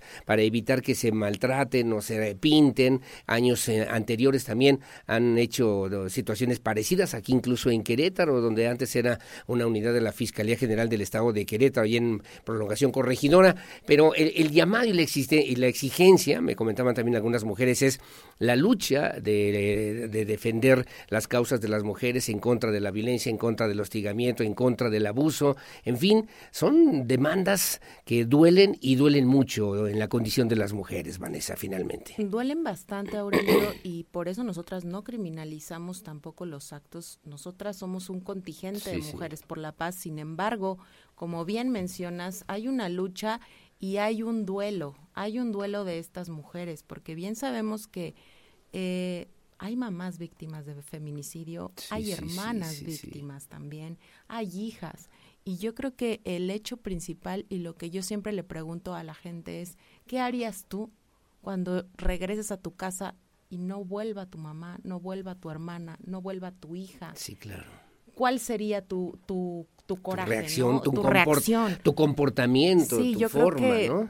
el, no es algo que pues obviamente deberías de, de, de, promocionar, sin embargo, pues yo creo que el sentir de las mujeres y el hecho de perder a un ser querido te marca de por vida. Y aún más la reacción cero del Estado o de los gobiernos o de las fiscalías creo que se vuelve una situación muy dolosa y más en un contexto en el que estamos diciendo que es violencia contra las mujeres. Te tengo que preguntar rápidamente, nos queda un minuto, pero desde la perspectiva nacional, el tema mujeres ha, ha, servido justamente para que haya una mayor, no solamente consideración, para que haya respeto, para que haya oportunidades, para que haya alternativas, y cómo se ve también en esa misma perspectiva el caso de Querétaro particularmente, mi querida Vanessa. Pues mira, yo creo que en un contexto nacional vemos a muchísimas mujeres en la función pública, en cargos de poder, que realmente ejercen ese poder. Nosotros decimos que a veces cuerpo de mujer no garantiza perspectiva de género y eso es muy importante. Nosotras hacemos un llamado siempre a todas las mujeres que llegan a un cargo de poder y que cumplan con la agenda de las mujeres, porque solo así vamos a poder ir escalando en pro de nuestros propios derechos. Y yo creo que a nivel nacional ha habido un avance, sin embargo, también se ha transgredido. Sabemos que tenemos a nuestro principal enemigo en Palacio Nacional, que es el que se ha encargado de hacer todas estas cuestiones en contra de nuestros derechos, nos ha quitado los seguros, nos ha quitado las instancias infantiles tan importantes que son para las mujeres, para que salgamos a trabajar día a día, que pues obviamente sabemos que hay que, hay que posicionar esto. Y pues en el Estado yo también veo que falta mucho por hacer, sin embargo creo que veo a mujeres muy comprometidas en sus cargos, que creo que están haciendo ese compromiso para que realmente la mujer que llegue a un cargo de poder se, se comprometa con la agenda de las mujeres. Se comprometa con la agenda de las mujeres y defienda y asuma esa agenda de mujeres como una agenda obviamente que se tiene que defender, que se tiene que conocer y que al mismo tiempo que se tiene que proyectar en los diferentes ámbitos de la vida pública y privada en el estado de Querétaro. Que podamos formar, mi querida Vanessa Garfias, un estado libre de acoso, libre de violencia, libre de discriminación en contra de las mujeres y con ello poder construir una sociedad mejor. Ahora que ya tienes esa dicha y ese privilegio de ser madre, me imagino que tu perspectiva, incluso de mujer, ha cambiado de manera sustancial. Bastante. Yo creo que ahora en todas estas cuestiones y principalmente en Querétaro tenemos el segundo lugar sobre abuso sexual infantil. Imagínate el ser un estado donde tenemos tanto, tanto, tanta, tanta cuestión que tú dices, pues ahora todos los niños tienen que ser prioridad, las niñas, los niños tienen que ser prioridades en nuestras agendas, prevenir, erradicar y no permitir que se les violenten sus derechos. Entonces, definitivamente la perspectiva cambia. Ahora todas, todas las intenciones que se vean, pues deben de ser por ese futuro que viene y que sabemos que nuestras futuras generaciones vienen y tenemos que aportar muchísimo más, pero el presente también es el que tenemos que apretar. Tenemos que apretar y bueno, pues ahí está la invitación. Mañana a las 4 de la tarde, Gómez Morín, en Contingentes Seguros, Contingentes de Paz, a través precisamente de esta Red Nacional de Mujeres Defensoras de la Paridad en todo capítulo Querétaro, que representas y que obviamente junto con diferentes también, me parece además, personalidades de la vida pública en Querétaro, bueno, pues estarán marchando mañana para que su voz se escuche y sobre todo para que las demandas y las exigencias las entiendan las autoridades gubernamentales y podamos conformar una sociedad mujer, una sociedad mejor, una sociedad, una sociedad mujer que permita, que permita y que sirva justamente para dignificar la condición humana de todos, mi querida Vanessa Garfias. Claro que sí, pues siempre es un gusto estar aquí. Yo las invito verdaderamente a aquellas mujeres que quieren marchar por primera vez, anímense, vamos a hacer el, el cambio ahora sí verdaderamente, salgan a las calles es momento de, de, alzar la voz y sobre todo de no quedarnos calladas. De no quedarnos calladas. Gracias, mi querida, mi querida Vanessa Garfias, que tengas buenos días. Muchísimas gracias, Aurelio. Bueno, gracias. Su opinión siempre la más importante en el 442-592-1075 aquí en Radar News. En esta primera emisión hacemos una pausa. Voy a los deportes con Víctor Monroy y mucho más aquí en la primera emisión. Pausa y volvemos.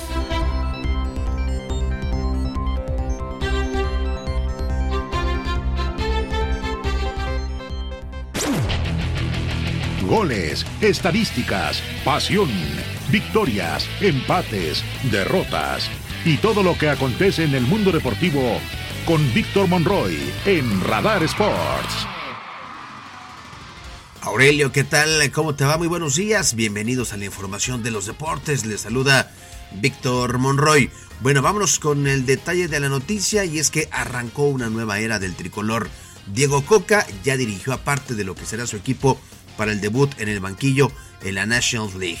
Con 15 futbolistas que militan en la Liga MX, el nuevo cuerpo técnico ya pudo presentarse a transmitirles el primer mensaje de cara al proceso rumbo al 2026. Solamente los futbolistas que convocó, que pertenecen a Pachuca Tigres, no asistieron a este microciclo debido a sus compromisos en la Conca Champions. Para el primer 11 que armó en el Interescuadras ante un equipo de sparrings de la sub-20, el estratega argentino puso en su 11 a Acevedo, a Reyes, a Orozco, a Gallardo, a Luis Roma, a Beltrán, a González, Alvarado, a Auriel Antuna y a Henry Martín y como lateral derecho utilizó a un futbolista de la sub-20. De todos los seleccionados, el único que no trabajó parejo del grupo fue el mediocampista Marcel Ruiz, ya que el eh, jugador del Toluca pues hizo entrenamiento regenerativo debido a que pues apenas el domingo tuvo actividad en contra de Querétaro. Al final de, esta, de, este microciclo que tuvo con esos jugadores de la Liga MX, el eh, técnico de la selección mexicana, Diego Coca, pues dijo que no se desesperen a los futbolistas que no fueron convocados. Dice, hoy son 34, quiero ver a todos y si tienen nivel y están pasando por un buen momento, pues con seguridad, dice, serán convocados ya que en el tricolor todos tienen las puertas abiertas. La voz de Diego Coca.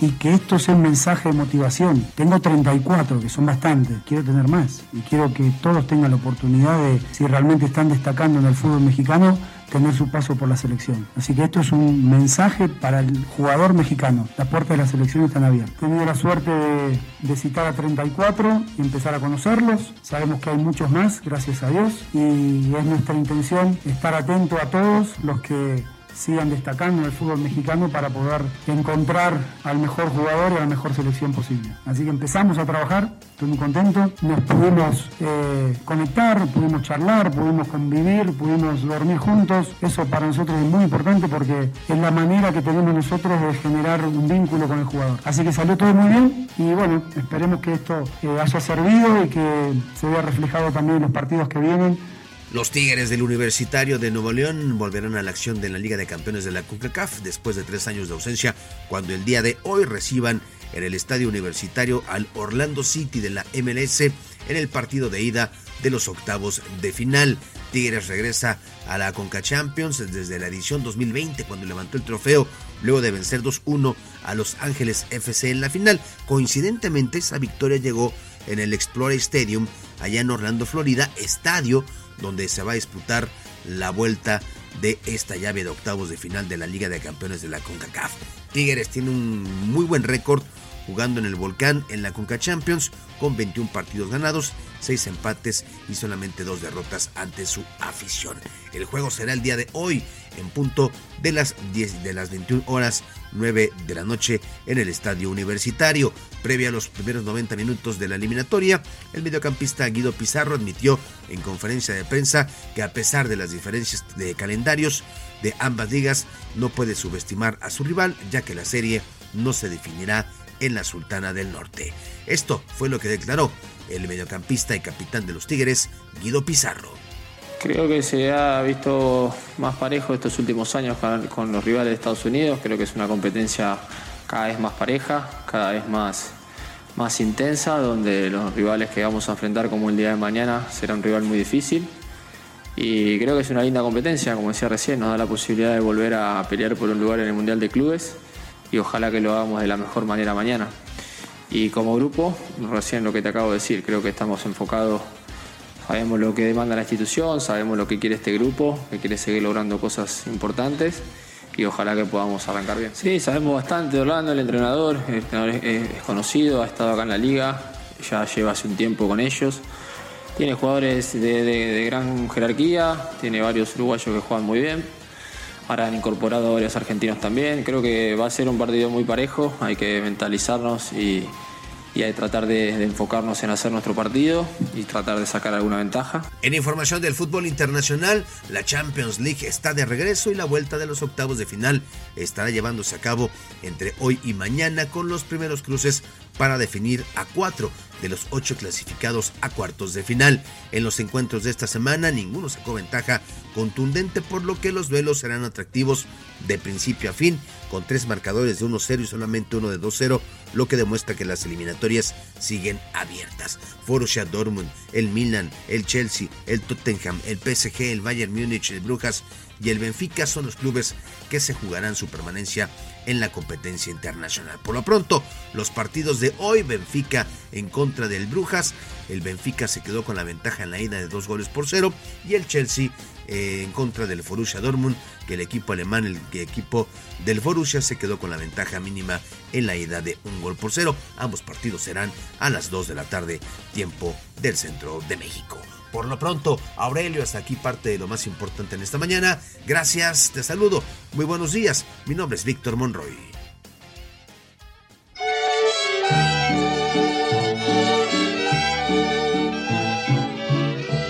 Cielito, ¿qué me hiciste? Ya me canso de llorar y no amanece ya no sé si maldecirte o por ti rezar. Tengo miedo. Esa me la sé también, mi querido Pierre. Claro. Paloma negra. Caray. ¿Dónde? Ah, no. Oh, oh, oh, es que no he ido a mis clases de. Oye, no he ido a mis clases de, de solfeo y de, de entonación musical. Bueno, Gracias, ¿qué le parece? Gracias primero a mi querido Víctor Monroy, como siempre, quien más sabe de los deportes aquí en Radar News en esta primera emisión.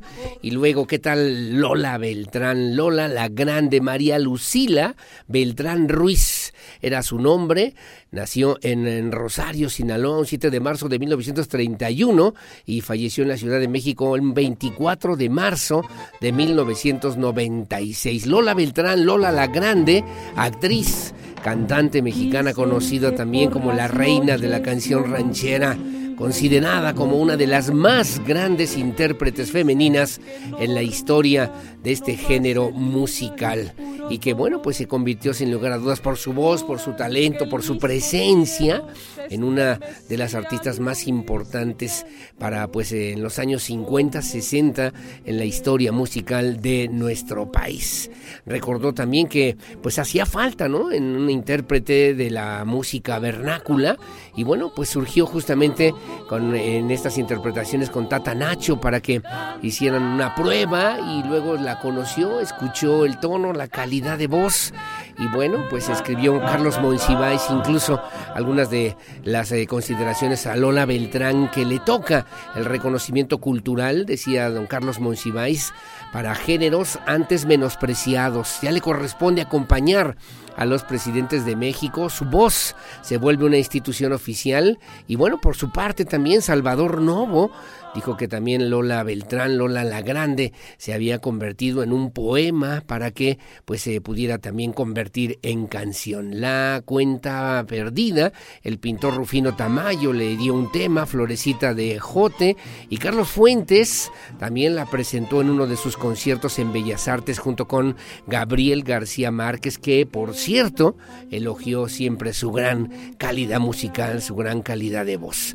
En fin, lo mismo cantaba en Bellas Artes que en las casas, por ejemplo, muy amiga de José Luis Cuevas, de José Luis Cuevas y también pues de actores a nivel internacional como Anthony Quinn, ¿se acuerda usted del viejo Vergel, de Elena Poniatowska, amigos de muchos años en su vida y que bueno, pues se convirtió sin lugar a dudas en una de las voces más importantes de la música vernácula. Hasta con Octavio Paz también eh, llegó a reunirse para también pues considerar la relevancia cultural que significa Lola Beltrán en la historia musical a nivel internacional. Que hoy recordamos aquí en Radar News, que hoy la tenemos en Radar News en esta primera emisión y que bueno, pues nos sirva justamente para que reconozcamos la gran calidad musical, pero al mismo tiempo la belleza musical de la música mexicana, la belleza también instrumental en lo que tiene que ver justamente con la combinación de esa gran calidad de voz que siempre tuvo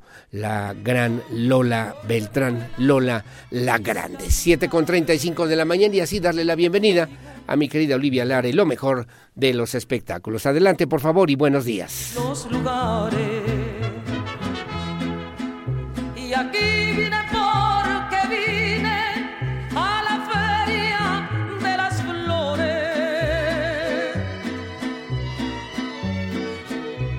Cerro que se me empine, ni cuaco que se me atore.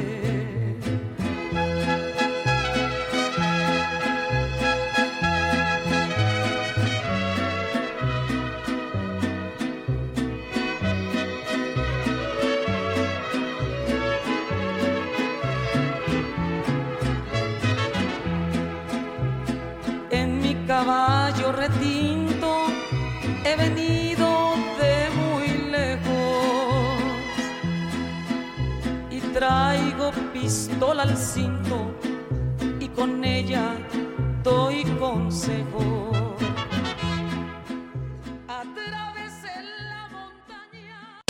Teatro, cine, conciertos. El show business en Querétaro en Radar News Entertainment.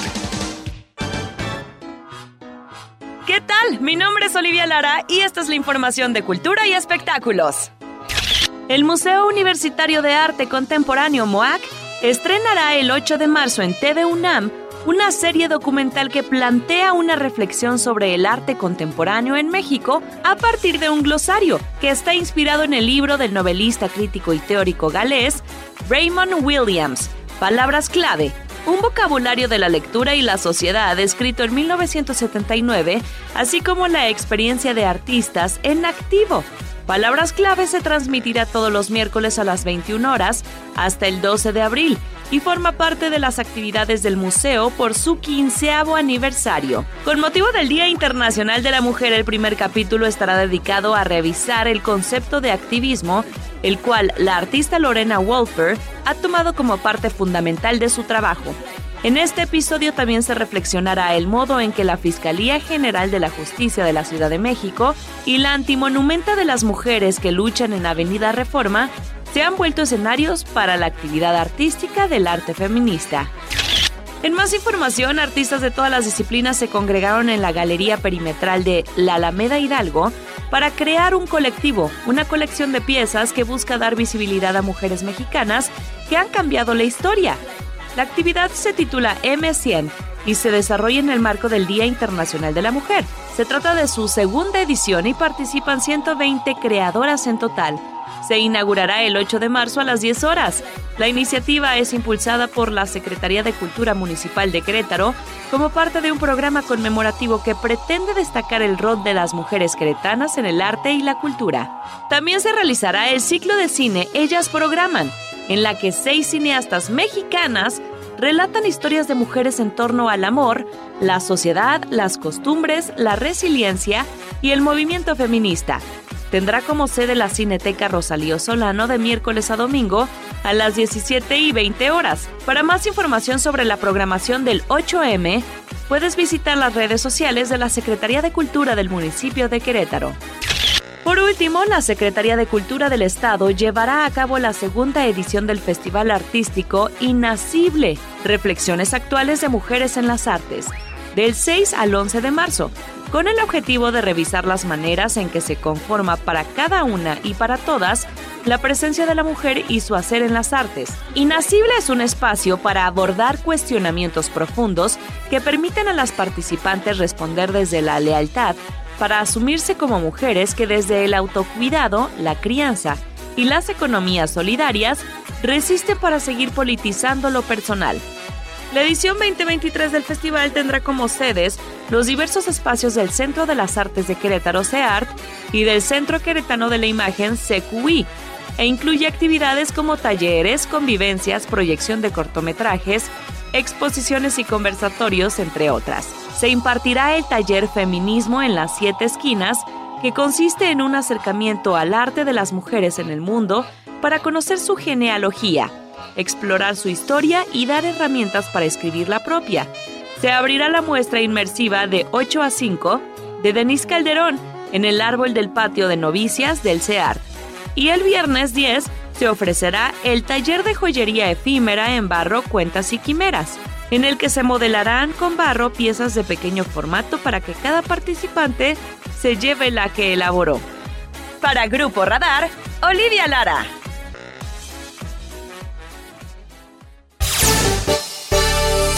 Bueno, muy amable, gracias. Eh, que estaba dando mal la hora, me dice Leti Sainz. Sí, dir mal la hora. Son las 7 de la mañana con 44 minutos. Chanfles. Bueno, gracias, eh, gracias por el favor de su compañía. Muy amable, tenemos varios comentarios y también algunas opiniones y consideraciones. Muchas gracias. 744. El secretario de Desarrollo Urbano y Obras Públicas, Fernando González Salinas, informó que dará prioridad al transporte público y al transporte de carga pesada en el único carril que quedará habilitado en la zona de Tlacote hacia Zaragoza en dirección norte-sur sobre Avenida 5 de Febrero. Esta reducción, dijo también el funcionario, se contempla a través de 750 metros a partir del próximo 21 de marzo y así estará en un solo carril hasta el 11 de abril. Andrea Martínez tiene los detalles dará prioridad al transporte público y al transporte de carga pesada en el único carril que quedará habilitado de Tlacote hacia Zaragoza sobre Avenida 5 de Febrero, indicó el secretario de Desarrollo Urbano y Obras Públicas Fernando González Salinas, esto al recordar sobre la reducción de dos a un carril en sentido de norte a sur debido a los trabajos de reingeniería de la vialidad. Explicó que esta reducción se contempla a través de 750 metros a partir del 21 de marzo y hasta el 11 de abril. Indicó que esto se debe a los trabajos que se realizarán en la zona con el objetivo de evitar incidentes. Vamos a limitar solamente una partecita de 750 metros de toda la vía, una limitación de dos a un carril en solamente 750 metros lineales en el sentido solamente norte-sur. O sea, esto, este, la reducción será únicamente en el sentido norte-sur, desde Avenida Tlacote a Avenida Zaragoza y el carril de extrema derecha será el que quedará en circulación. González Salinas reportó que las vías alternas para los automovilistas en general será sobre Avenida de las Torres para poder llegar nuevamente a Zaragoza. Detalló que actualmente las obras de reingeniería de Paseo 5 de febrero llevan un avance aproximado del 30% y las cuales van en tiempo y forma. Respecto al carril confinado para el transporte público, el titular de la Secretaría de Desarrollo Urbano y Obras Públicas adelantó que el 28 de marzo arrancará su construcción con material de concreto hidráulico a lo largo de los 5.7 kilómetros de Avenida 5 de Febrero. Para Grupo Radar, Andrea Martínez. Bueno, gracias. Y para que no quede duda, también todas las escuelas que van a entrar en esta forma del home office o de la forma virtual, toda la información está disponible a través de la página de la UCBEC. Por si usted tuviera duda, tengo aquí la lista completa, pero bien no la vamos a leer, pero ahí está en la página de la UCBEC. Bueno, derivado de la reducción a un carril en esta zona de Tlacote hacia Zaragoza por las obras de Paseo 5 de febrero, será a partir del 21 de marzo. Son 58.300 personas que, bueno, pues se regresan regresarán, regresarán por estas fechas a las clases virtuales y a lo que se llama el home office en las, eh, en las oficinas, ¿no? En las oficinas en la zona metropolitana. La secretaria de Educación en el Estado, la doctora Martelena Soto Obregón, informó que 64 escuelas de educación básica pública, media, superior y superior de la zona metropolitana regresarán a clases virtuales, mientras que el oficial mayor, Mario Ramírez Retolas, anunció que 1.300 trabajadores administrativos del Poder Ejecutivo estarán en home office para evitar concentración en esta zona de paseo 5 de febrero. También Andrea Martínez con los detalles. A partir del 21 de marzo, 58.300 personas se irán a clases virtuales y home office en la zona metropolitana, esto derivado de la reducción a un carril en la zona de Tlacote hacia Zaragoza por las obras de Paseo 5 de febrero. La secretaria de Educación Estatal, Marta Elena Soto Obregón, informó que 64 escuelas de educación básica pública, media superior y superior de la zona metropolitana regresarán a clases virtuales del 21 al 31 de marzo, las cuales representan la movilidad de más de 57 mil personas, entre estudiantes, personal docente y personal administrativo. Detalló que se trata de 49 escuelas de educación básica pública cercanas a la obra de 5 de febrero, dos planteles del CECITEC, cinco planteles del COVAC, un plantel del CONALEP, la UTEC, la UTC, la UNAC, la UPQ, la Escuela Normal y los dos planteles del Tecnológico Nacional de México. ¿Cuál es la propuesta? Se propone el esquema de clases en línea a las instituciones educativas de esta zona, la que hemos eh, comentado independientemente de la cercanía de la obra, también habrá una propuesta, una recomendación para que aquellas instituciones que así lo consideren, entre ellos y sus comunidades, junto con padres de familia, docentes y administrativos, pudieran irse en línea. Soto Obregón agregó que algunas otras instituciones educativas privadas y públicas como la UAC analizan la posibilidad de regresar a clases virtuales o mantener un modelo híbrido. También dio a conocer que la Dirección de Educación de la SEP enviará un oficio de recomendación a todas las escuelas particulares de todos los niveles educativos de la zona conurbada para que analicen la posibilidad de aplicar las clases en el formato no necesariamente al 100% presencial. La lista de las escuelas que se van a clases a distancia se podrán consultar en las páginas oficiales de la UCEBEC y de la Secretaría de Educación Estatal. Por su parte, el oficial mayor Mario Ramírez Retolaza anunció que 1.300 trabajadores administrativos del Poder Ejecutivo se irán a home office a partir también del 21 de marzo, quienes tendrán contacto permanente con sus unidades. Destacó que la operatividad del gobierno no se detendrá, por lo que afirmó que están garantizados y se mantendrán los servicios a la ciudadanía en materia de salud, seguridad, protección civil, así como los trámites cotidianos. Insisto, no será afectado ningún tipo de servicio, inspectores, policías, médicos, enfermeras, enfermeros, camilleros, eh, personal de prevención, atención de emergencias, así como los trámites con mayor demanda social, continuarán, continuarán siendo de manera personal para no detener la operatividad y eficacia del, del trabajo eh, del Poder Ejecutivo. El oficial mayor recalcó que esta estrategia tiene como objetivo disminuir la movilidad de 1.300 autos para abonar a la disminución del tránsito vehicular. Para Grupo Radar, Andrea Martínez. Bueno, gracias, gracias Andrea Martínez, las 7 de la mañana con 51 minutos, 7.51. Y bueno, eh, eh, lo que refería ya el oficial mayor, la secretaria de Educación y el secretario de Desarrollo Urbano y Obras Públicas, también estuvo presente el secretario de Desarrollo Sustentable, Marco del Prete Tercero, informó que no se contemplan el cierre de 124 negocios de índole comercial o de servicios que se ubican también en esta zona, en esta zona de Tlacote a Zaragoza, donde se reducirá un carril en Avenida en la avenida 5 de febrero, como ya lo escuchaba usted, por estas obras de reingeniería a partir del próximo 21 de marzo. 124 negocios que pueden seguir funcionando en esta zona. Así lo dijo Marco del Prete tercero.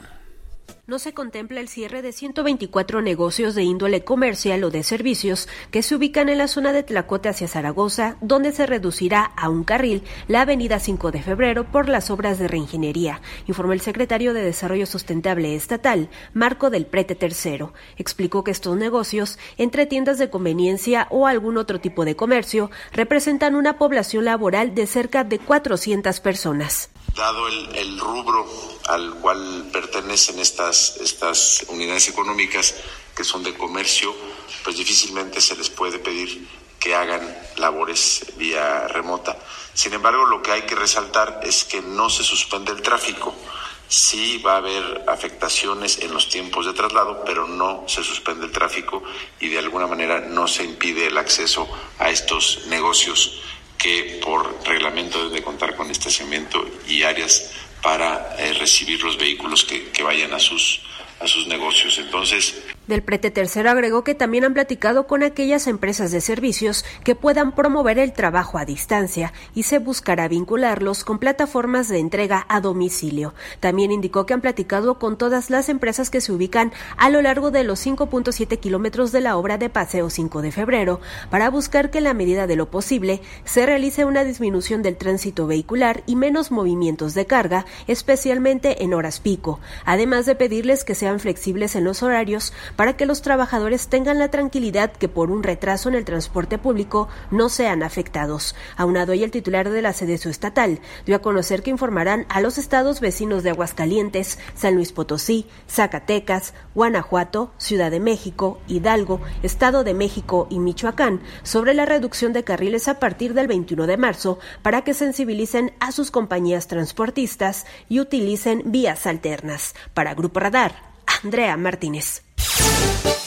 Bueno, muy amable, gracias Andrea Martínez, reportera profesional de Radar News en esta primera emisión. Y ahora Diego, Diego Hernández, también mi compañero reportero, bueno, pues salió a platicar con la gente, a preguntarle a la gente qué opinaba a propósito justamente pues de este cierre o de este, de esta nueva estrategia, por lo menos para atender esta necesidad, ¿no? En torno al tema de la obra de Paseo 5 de febrero. Bueno, pues docentes y padres de familia, particularmente de la secundaria técnica número uno, bueno, eh, pues dudan acerca del regreso a la virtualidad que se está planteando por parte de las autoridades y dicen también que están un poquito sacados de onda por este asunto, por este tema que ha generado incertidumbre eh, de, regreso momentáneo también a este modelo virtual al que llamaron también las autoridades educativas. Diego Hernández con los detalles.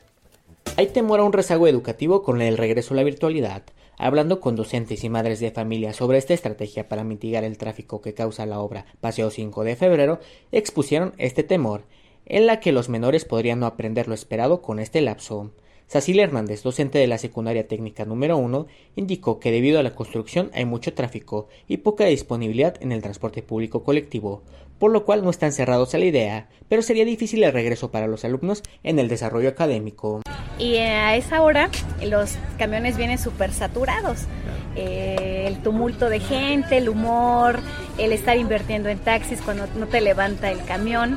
Y bajo la modalidad de, ya en relación a lo híbrido, pues si es una necesidad y si se está viendo que puede ayudar, nosotros no nos cerramos. Nada más que si sería complicado lo de regresar nuevamente. Y no sabemos si, si vaya a haber un retroceso en lo académico. Claro. Sí ayudaría mucho porque nuestros alumnos se han estado llegando tarde. Yo le digo en la mañana. Claro, este, ¿Como por cuánto llegan tarde? Llegan un módulo completo. Un módulo completo de 50 minutos están llegando tarde. En cuanto a la señora Berenice, madre de familia, indicó que tiene un lado bueno esta estrategia en cuestión de los traslados, pero podría afectar emocionalmente a los estudiantes dicho regreso. Bien, bien y mal. ¿Por qué? Este, bien porque es muy desgastante para uno, tanto para ellos como para uno, esto del tiempo, el calor, la frustración este, y mal porque acabamos de pasar de una pandemia, ya estábamos hartos. Los niños siento que mm, están, se trauman porque mm, los nervios y todo, no es bueno el encierro, ellos. Finalmente, hablando con la señora Leticia, apuntó que los jóvenes no aprenden lo suficiente en la modalidad a distancia, y es mejor lo presencial a pesar de la obra. Pues a mí no se me hace, nunca me gustó la modalidad a, a distancia. ¿Por qué? Porque no es lo mismo no es lo mismo. Aunque, aunque envíen las tareas, aunque... No aprenden como... No se aprende. Yo siento que el tiempo de la pandemia fueron como dos años de rezago. No fue tanto que aprendieran, sobrellevaron para cubrir por así decirlo, lo que el plan educativo. Son 49 los planteles de educación básica pública que regresarán a partir del 21 de marzo a una modalidad virtual o híbrida durante dos semanas, esto debido a la reducción de un carril en Avenida 5 de Febrero. Ante esto se teme un rezago por parte de los alumnos. Para Grupo Radar, Diego Hernández.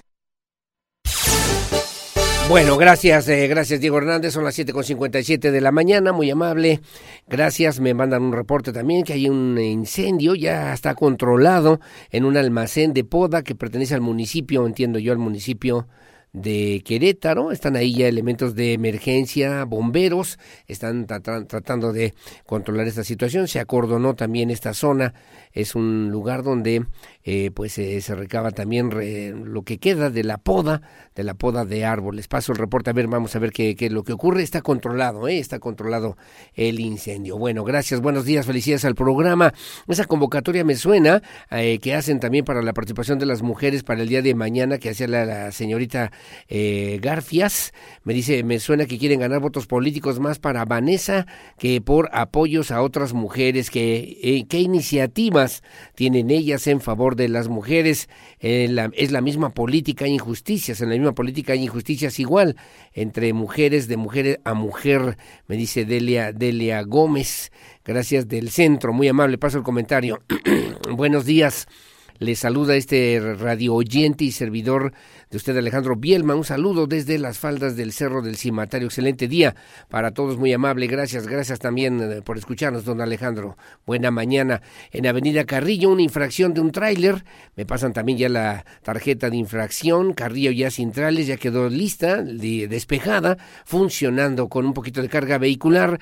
Gracias a Eva Puente de la Secretaría de Movilidad que me manda esos comentarios. Buen día, señor. Pues para comentarle al presidente Navi y al gobernador que sin duda se nota sus ganas de trabajar y hacer bien las cosas, solo que les perjudica bastante el que el responsable de las vialidades, baches de recolección de residuos, porque en algunas zonas hay un verdadero cochinero, las inundaciones o el drenaje con la expulsión de aguas negras, banquetas en mal estado, etcétera, o lo del tráfico y el transporte, que son cosas que no pueden, que no pueden ellos personalmente solucionar todo, pero sí exigirles y hasta remover a los señores responsables que sin duda no cumplen o no resuelven estos ámbitos que no son sencillos, pero para eso se les comisionó. Además, ellos se comprometieron a solucionar y a cumplir con cada una de estas responsabilidades o no, me pregunta.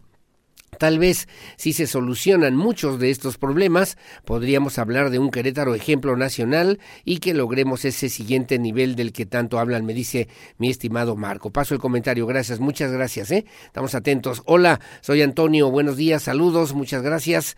Y bueno, también me dice Luis Núñez, andas con todo, amigo, ahora que estaba yo haciendo la ahí de cantante, ¿verdad? De cantante de del Sambors, mi querido mi querido Pirro Hernández, a propósito de la música de eh, pues de Lola la Grande. Buenos días, pues no me han llamado de la Comisión Estatal del Agua, la obra está por terminarse y entregarse, pero este drenaje está desbordando a la calle, el pavimento ya está afectando, pues es un foco de infección, me dice Edson Estrella.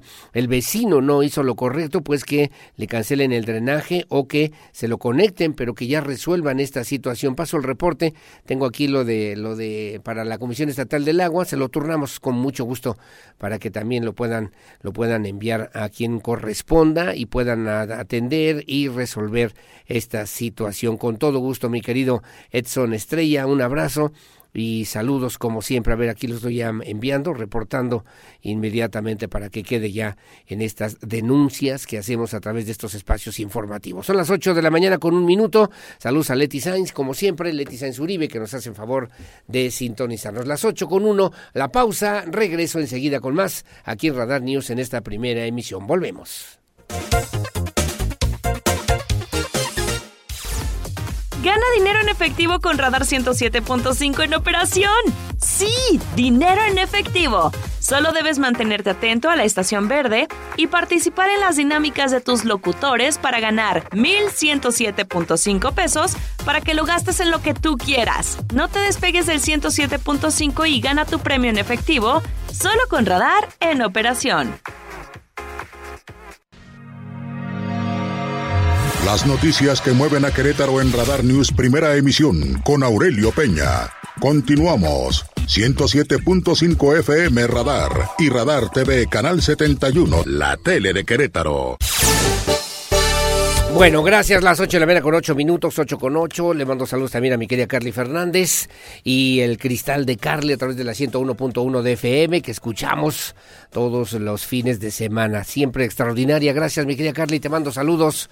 Que tengas buen día. 8 con 8 de la mañana, el presidente municipal de Querétaro, Luis Nava, encabezó el arranque de la quinta generación, es la quinta generación del programa Con Ellas para las mujeres que habitan en la, pues en la capital queretana. Particularmente se refirió a las mujeres de la delegación Félix Osores Sotomayor. La visión es impulsar a las mujeres queretanas, cumplir sus sueños en un marco de respeto y sobre todo de atención a sus derechos que sean libres de cualquier tipo de violencia o de desigualdad.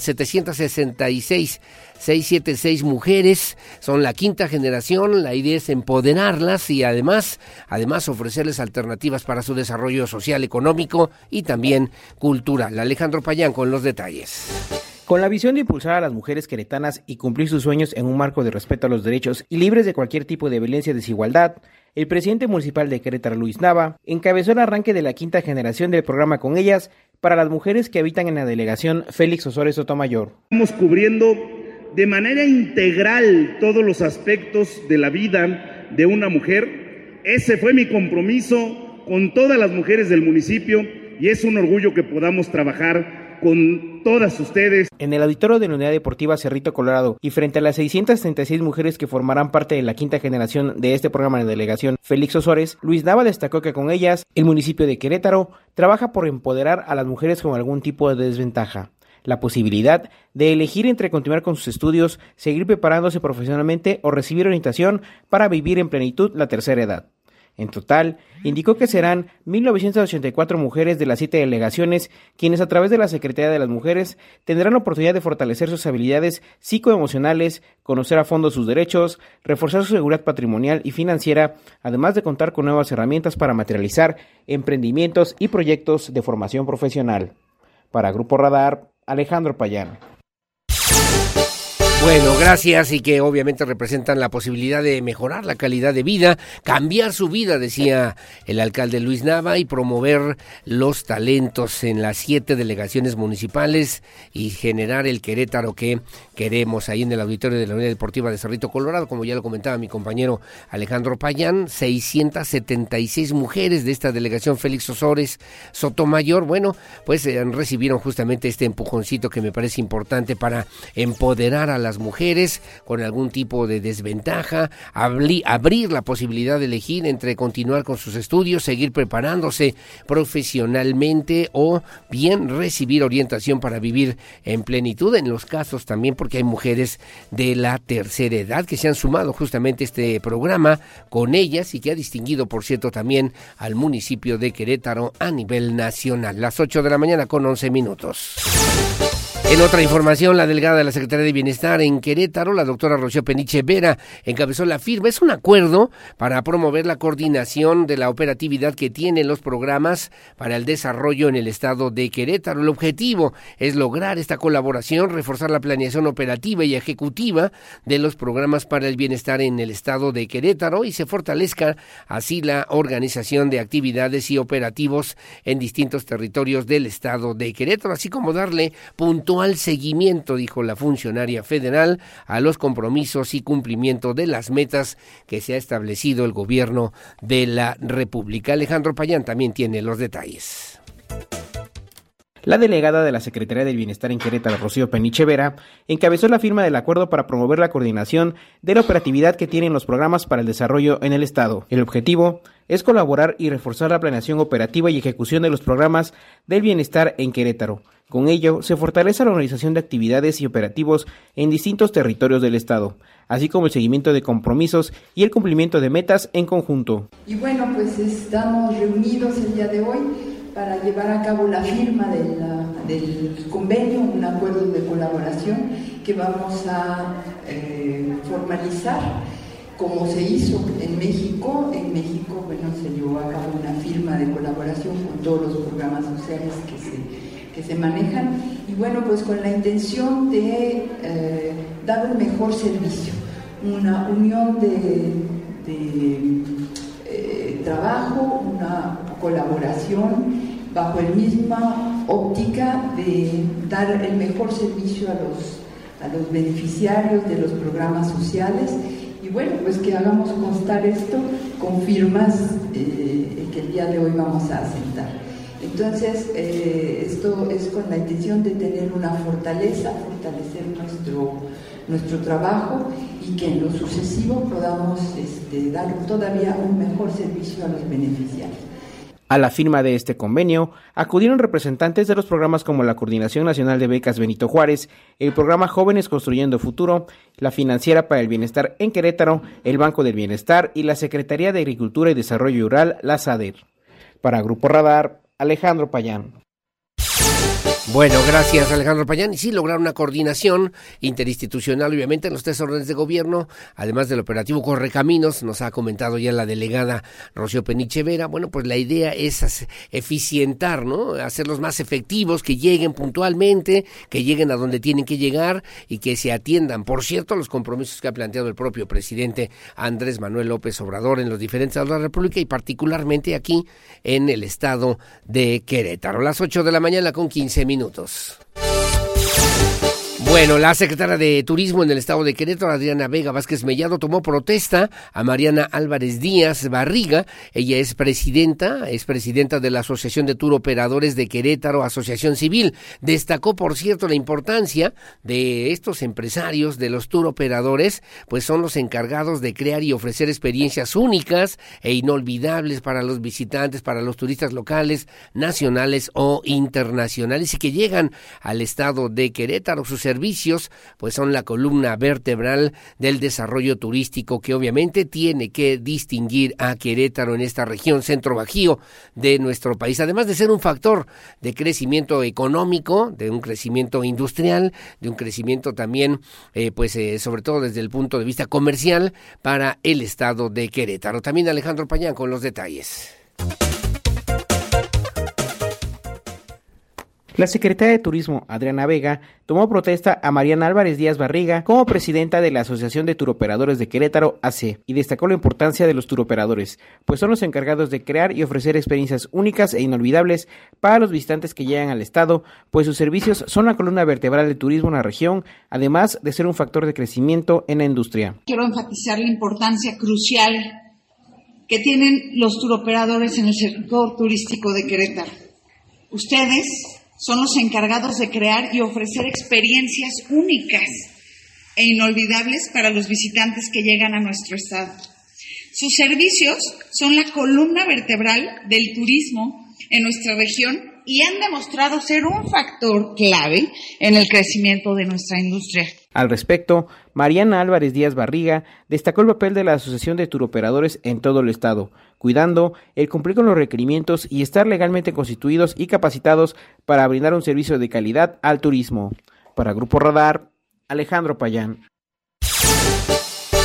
Bueno, muy amable, gracias Alejandro Payán, las 8 de la mañana con 17 minutos, 8.17, y ya nada más en el tema de la violencia vicaria, si usted me lo permite, rápidamente le debo referir a usted que se llevó a cabo el Congreso en Querétaro, de este foro, es un foro internacional en torno al tema de la violencia vicaria, en la que se buscó sensibilizar a los asistentes de este tipo de violencia, que le denominan como silenciosa o violencia silenciosa, ya que su no identificación en los marcos jurídicos locales han abonado a que pase por alto y por ello se exhortó a la legislatura, la 60 legislatura del estado de Querétaro, a seguir trabajando en este tema. Es un asunto que tiene que ver con eh, pues la familia, es un asunto que tiene que ver con las relaciones personales, sentimentales en la familia y que de repente generan otro tipo de violencia, como esta justamente la violencia vicaria. Diego Hernández tiene los detalles.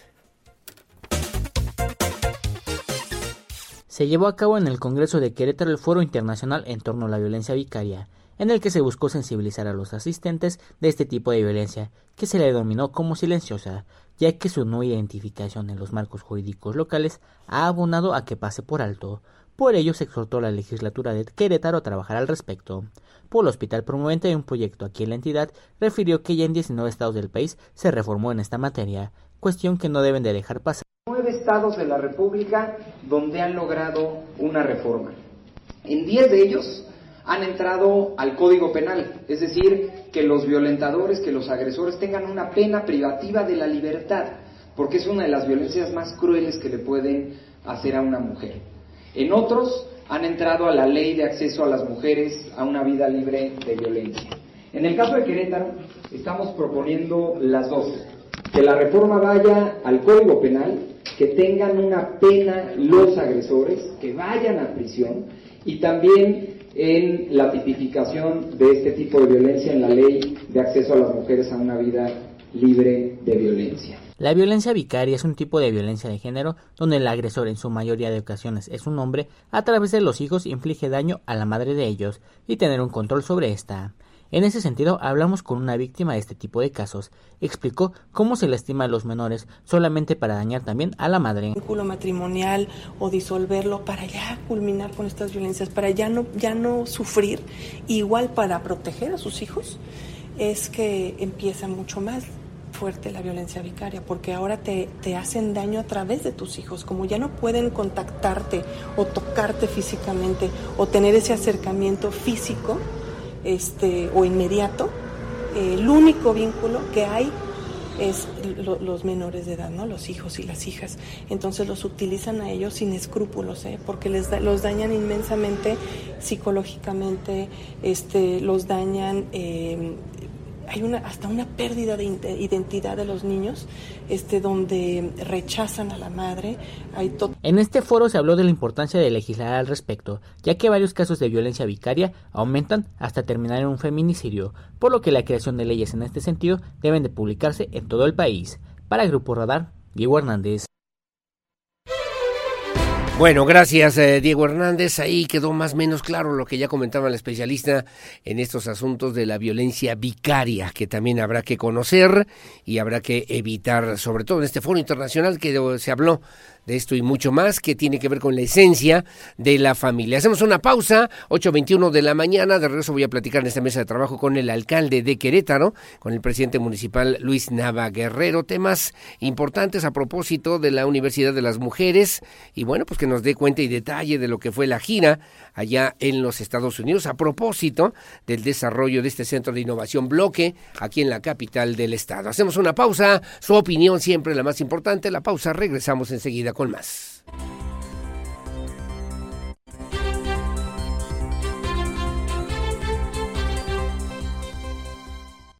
La entrevista Radar News.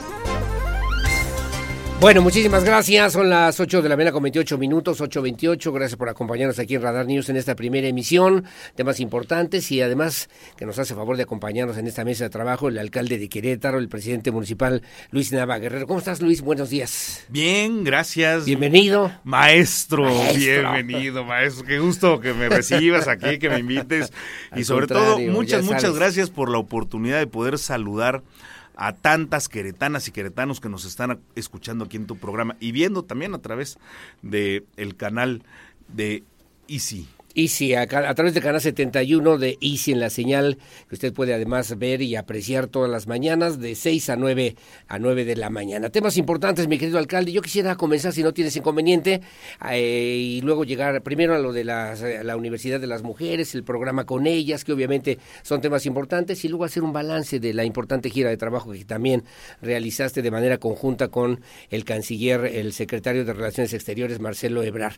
Y bueno, sobre esto me parece además importante importante señalar lo que significa para Querétaro esta oportunidad y esta posibilidad de ir consolidando. Mañana es el Día Internacional de las Mujeres y tú referías ir eh, generando oportunidades alternativas, a, a, acabar con la violencia de género, darles condiciones para que las mujeres puedan desarrollarse de manera integral en su perspectiva personal, familiar, económica y hasta cultural, mi querido Luis. Sí, nosotros estamos impulsando un programa que atienda a las mujeres en todas sus dimensiones. Sí, sí. Eh, que sea un programa integral, que pueda ver desde los temas de las emocionalidades, que pueda atender y ver por las mujeres para que tengan vuelvan a creer en sí mismas, tengan la confianza, identifiquen sus capacidades y su potencial y que vuelvan a encontrarle un sentido a su vida, que tomen las mejores decisiones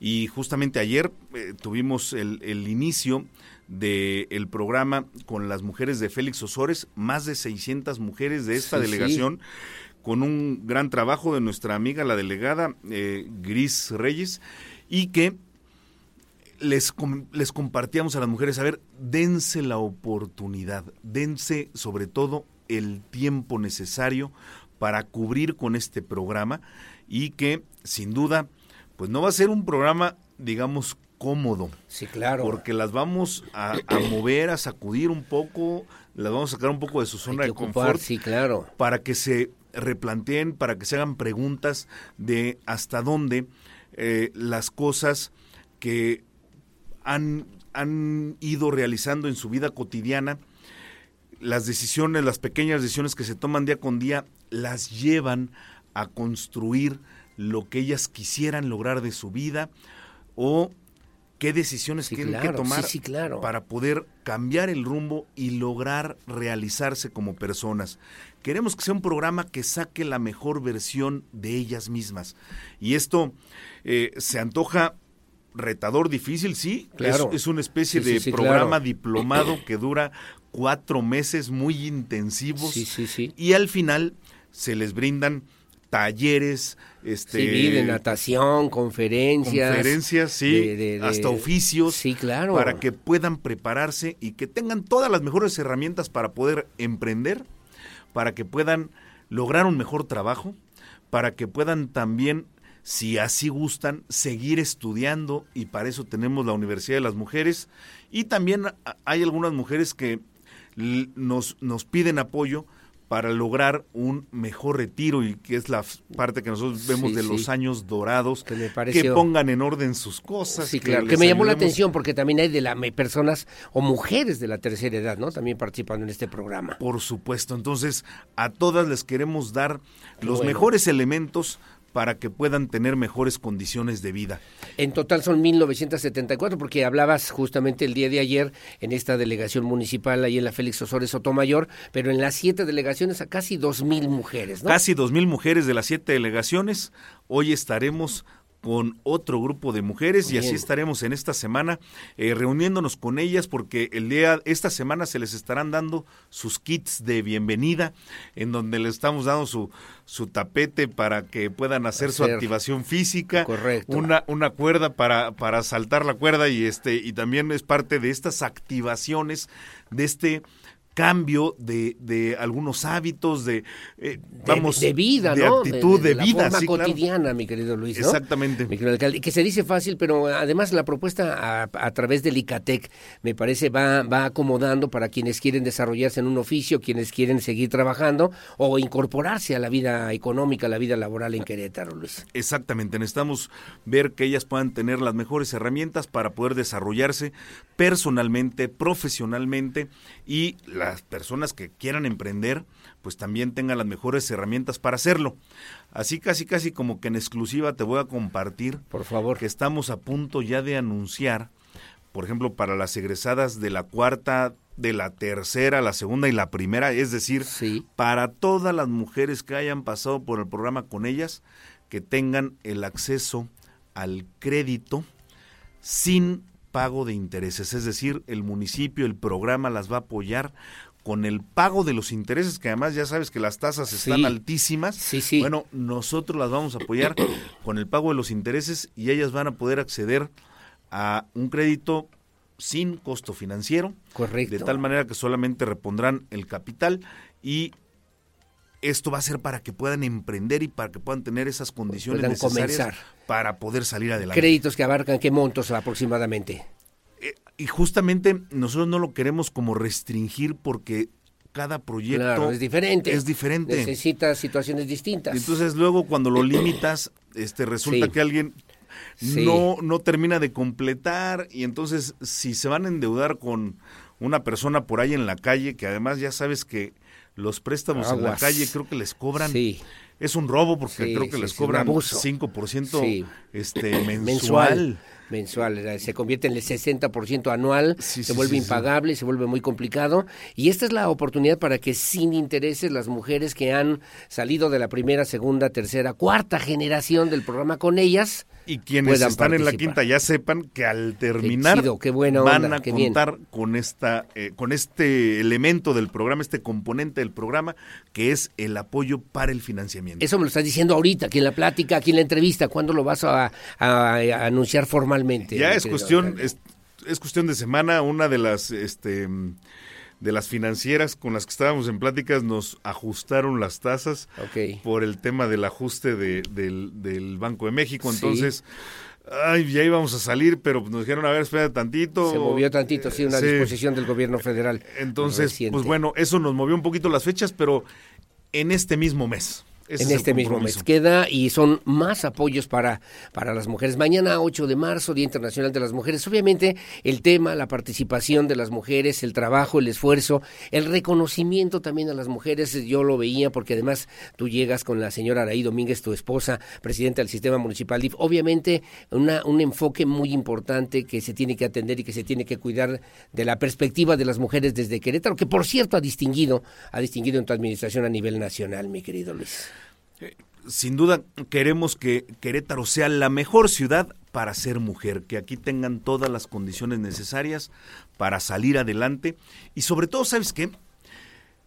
Me queda claro que por distintas circunstancias las mujeres son un grupo, digamos, con un grado de, de vulnerabilidad importante, pero queremos pasar de esa situación de vulnerabilidad a que sean gran, el gran motor de nuestro desarrollo y de nuestra economía.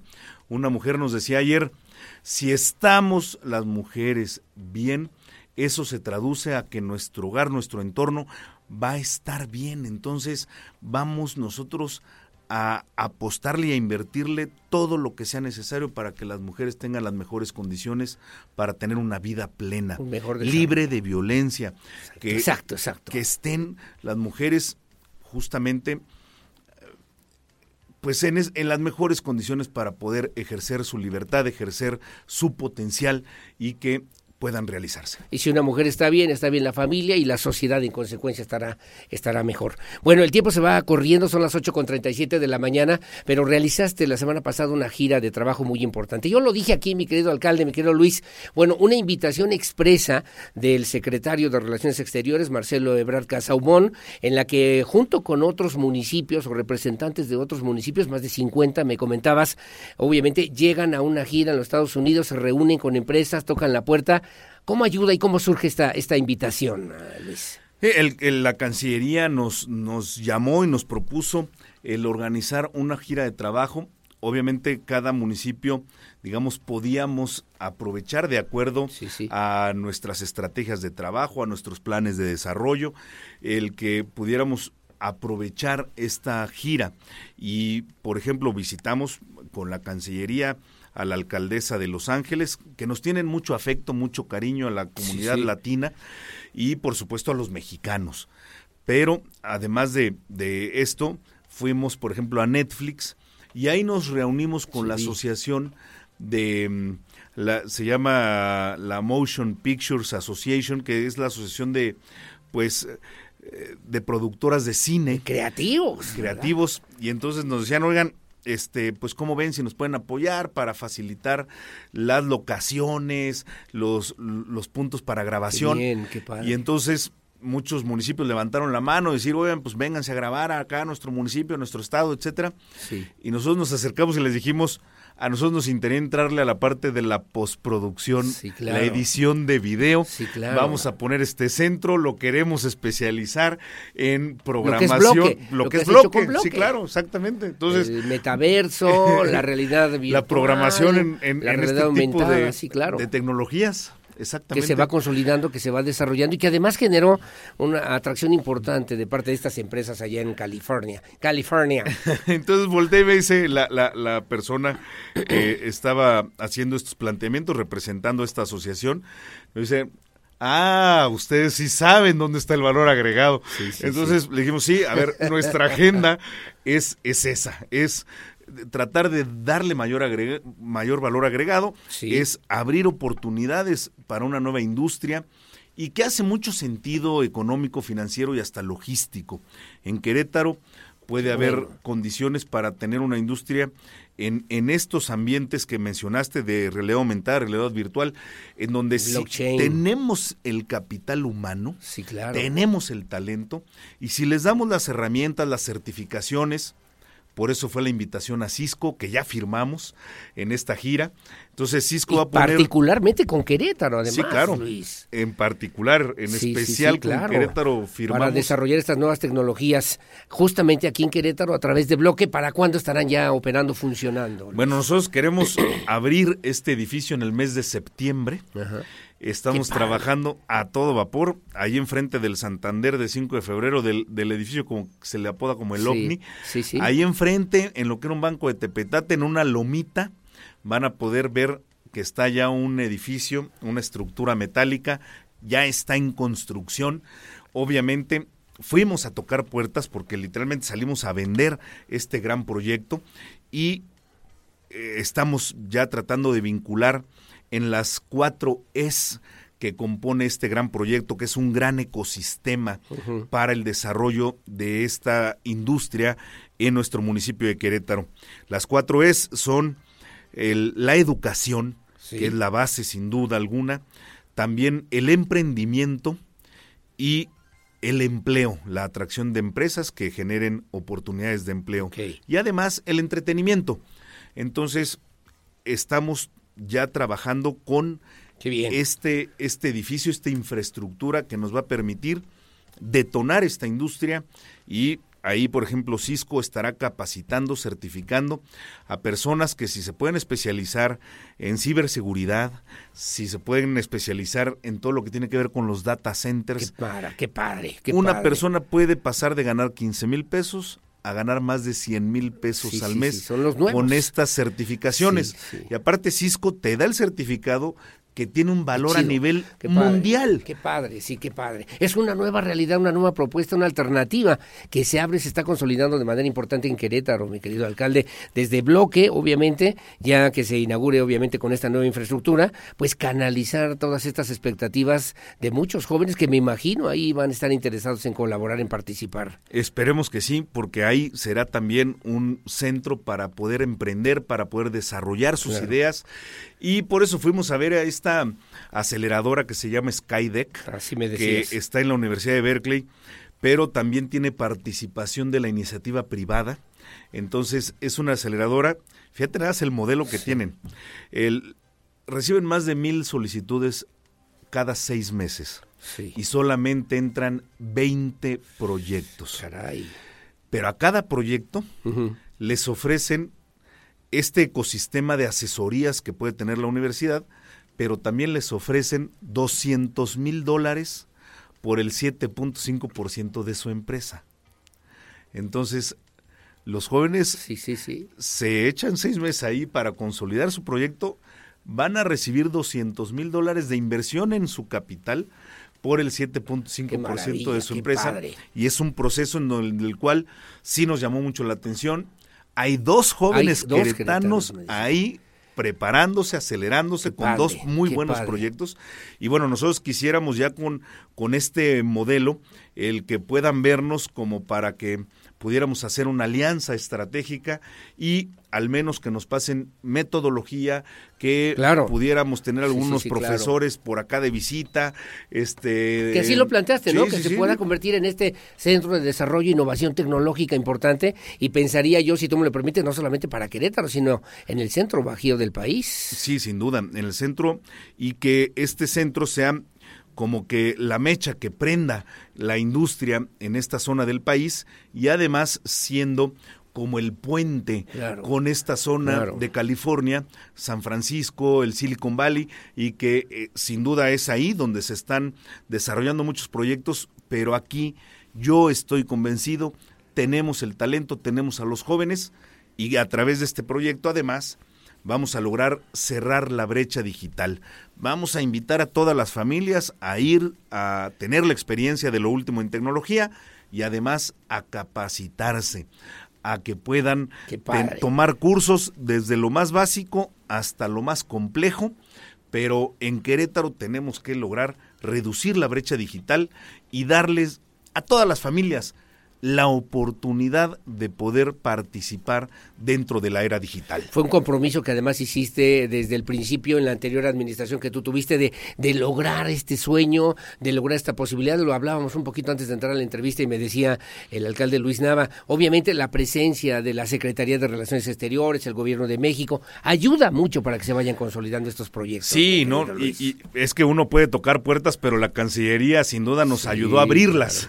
Entonces, el apoyo apoyo y el respaldo de la Cancillería fue un elemento muy importante para poder haber tenido el éxito en esta gira que realizamos de trabajo. Buenas noticias para Querétaro, saldo positivo, saldo favorable y que además genera el que sigamos en esta misma dinámica, sobre todo de la realidad virtual, del blockchain, de la realidad aumentada, del metaverso, que bueno, Querétaro se ha convertido también en pionero a nivel nacional de este tipo de propuestas que además generan empleo para muchos jóvenes o van a generar empleo para muchos jóvenes. Sí, ya hay una empresa queretana desarrollando el primer videojuego en realidad virtual que se va a hacer aquí en Querétaro y es sin duda una gran propuesta. Es que tenemos el talento y tenemos a los jóvenes y tenemos a muchas personas que están interesadas en pues involucrarse en esta industria, en estas nuevas tecnologías que hoy las vemos un poco lejanas, pero van a ser la realidad y va a ser lo digamos lo dominante en unos años.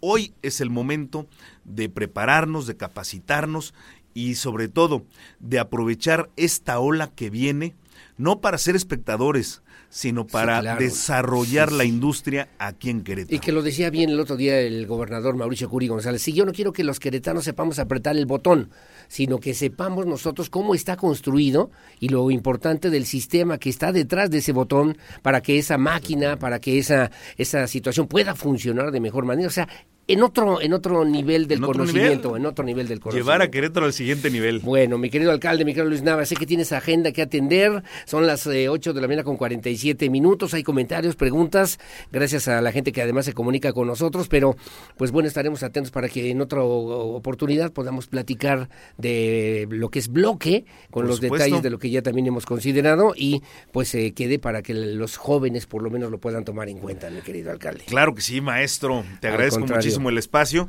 decirles a todas y a todos quienes están mandando mensajes o haciendo llamadas al estudio, decirles que aquí nuestro amigo, este el maestro Aurelio nos manda todas las llamadas, todas las inquietudes, todos los días y nosotros ya les damos un seguimiento y una atención. De todas formas, les dejo el número de mi WhatsApp para que cualquier cosa que se ofrezca. ¿El tuyo? Sí, el de mi WhatsApp. a ver, chale. El, el, celular no se los ofrezco porque ando en reuniones y en eventos y, ese luego batallo en contestarlo. Pero pueden mandar un mensajito. Un mensajito y nosotros ahí en los traslados lo vamos viendo. Miren, el, eh, mi WhatsApp es 442. Sí. 680 680 0280 0280 442 680 0280 no marque, pero puede mandar un mensaje. Un mensajito. Por ejemplo, aquí me está preguntando Salvador, oye, en lo de bloque, ¿van a tener algún área de registro de marca? Esa eh, propuesta alguien me la hizo. el registro de la marca es un tema del INPI, del Instituto Mexicano de la Propiedad Industrial, y ese es este del, del gobierno federal.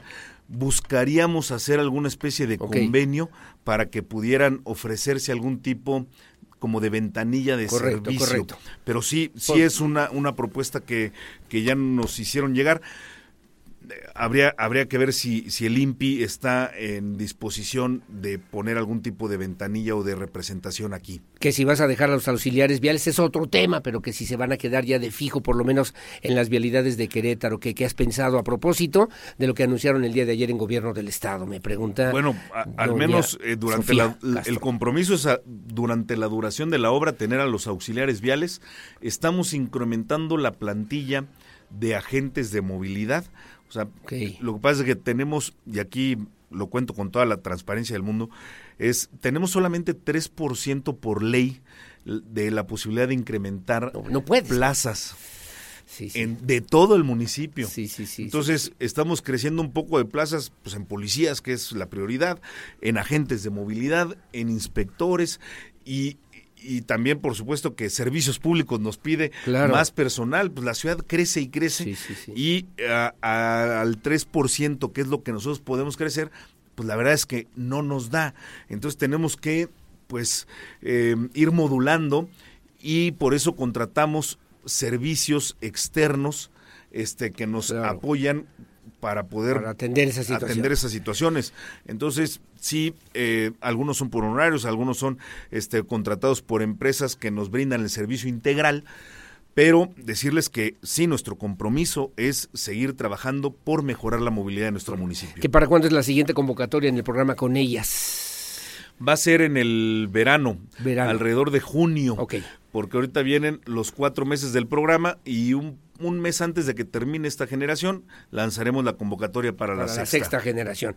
Apúntelo, 442-680-0280 es el teléfono celular del alcalde de Querétaro. WhatsApp es el WhatsApp, mensaje de WhatsApp del alcalde de Querétaro, Luis Navarro. Mi querido Luis, muchas gracias por estar con nosotros. A sus órdenes, maestro. Sé que tienes que ir corriendo, pero muchas gracias, como siempre, por la consideración para este Un abrazo y saludos a todos. 8 de la mañana con 51 minutos, opinión siempre la más importante. Hacemos una pausa, volvemos enseguida con más. Aurelio Peña en Radar News, primera emisión. Le damos voz a lo que tú quieres decir. En un momento continuamos. Radar 107.5 FM y Canal 71, la tele de Querétaro. Bueno, muy amable, gracias. Las 8.53 de la mañana. Tenemos aquí a ver algunos comentarios. Muchas gracias. Eh, también que los agentes de movilidad se tienen que poner a trabajar. Hay oficiales sentados o platicando, eh, revisando el celular. Son auxiliares en pleno rayo del sol, pero pues nos ayudan poco. Gracias. Ya se atendió el tema de la emergencia, trabajando coordinadamente con atención de incendio registrado en la colonia Villas del Sol. Al momento se encuentra controlado en su totalidad. Se mantiene únicamente labores de remoción y enfriamiento del lugar. Gracias al teniente al teniente Mérida. A ver, tengo don Erasmo, tengo un audio. A ver, adelante rápidamente, me da un minuto. Adelante, por favor, buenos días. ¿Qué tal, señor Aurelio? Buen día. Peña, licenciado Aurelio Peña. A la orden. Del señor Erasmo. Oiga, olvídese un poco de del lío de, y la psicosis de 5 de febrero. y, haciendo alusión a, al aniversario de Lola Beltrán, le comparto este eh, pues ese álbum que produjo pues Juan Gabriel también descansa en paz verdad sí. Eh, con las tres señoras con Lola Amalia y Lucha. Y ahí le comparto esa, esa canción que está dentro de ese, de ese álbum de ese álbum homenaje a las tres señoras. Y a Penitas le dio tiempo de de realizar ese, ese, ese gran álbum, porque un poco después, un poco después falleció Lola Beltrán y después, un poco después Amalia Mendoza, y la única que sobrevive pues, es Lucha, Villa, pues en condiciones de salud no muy buenas, ¿verdad? Sí, sí. Por aquel problema que tuvo que, con la liposucción y que nos quiso, hacer. Sí, sí.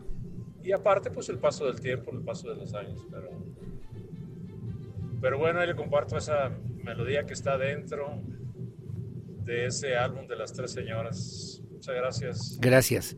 Buen día. Igualmente, gracias, don Erasmo, que tenga buen día. Sí, efectivamente, Lola Beltrán, Amalia Mendoza y la gran Lucha Villa.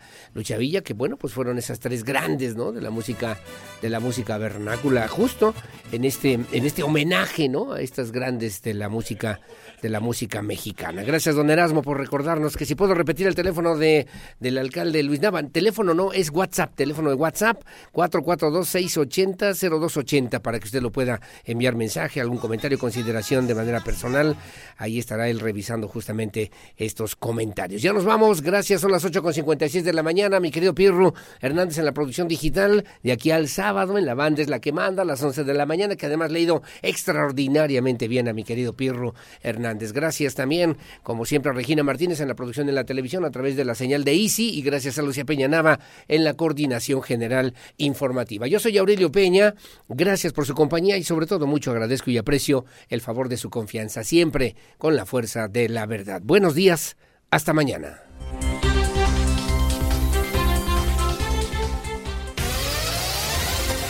Ahora está listo para tomar buenas decisiones. Radar News con Aurelio Peña, el acontecer de Querétaro, México y el mundo. Ya lo conoce de manera veraz y oportuna. Lo esperamos en nuestra próxima emisión Radar News de Radar 107.5 FM y Canal 71, la tele de Querétaro. Radar.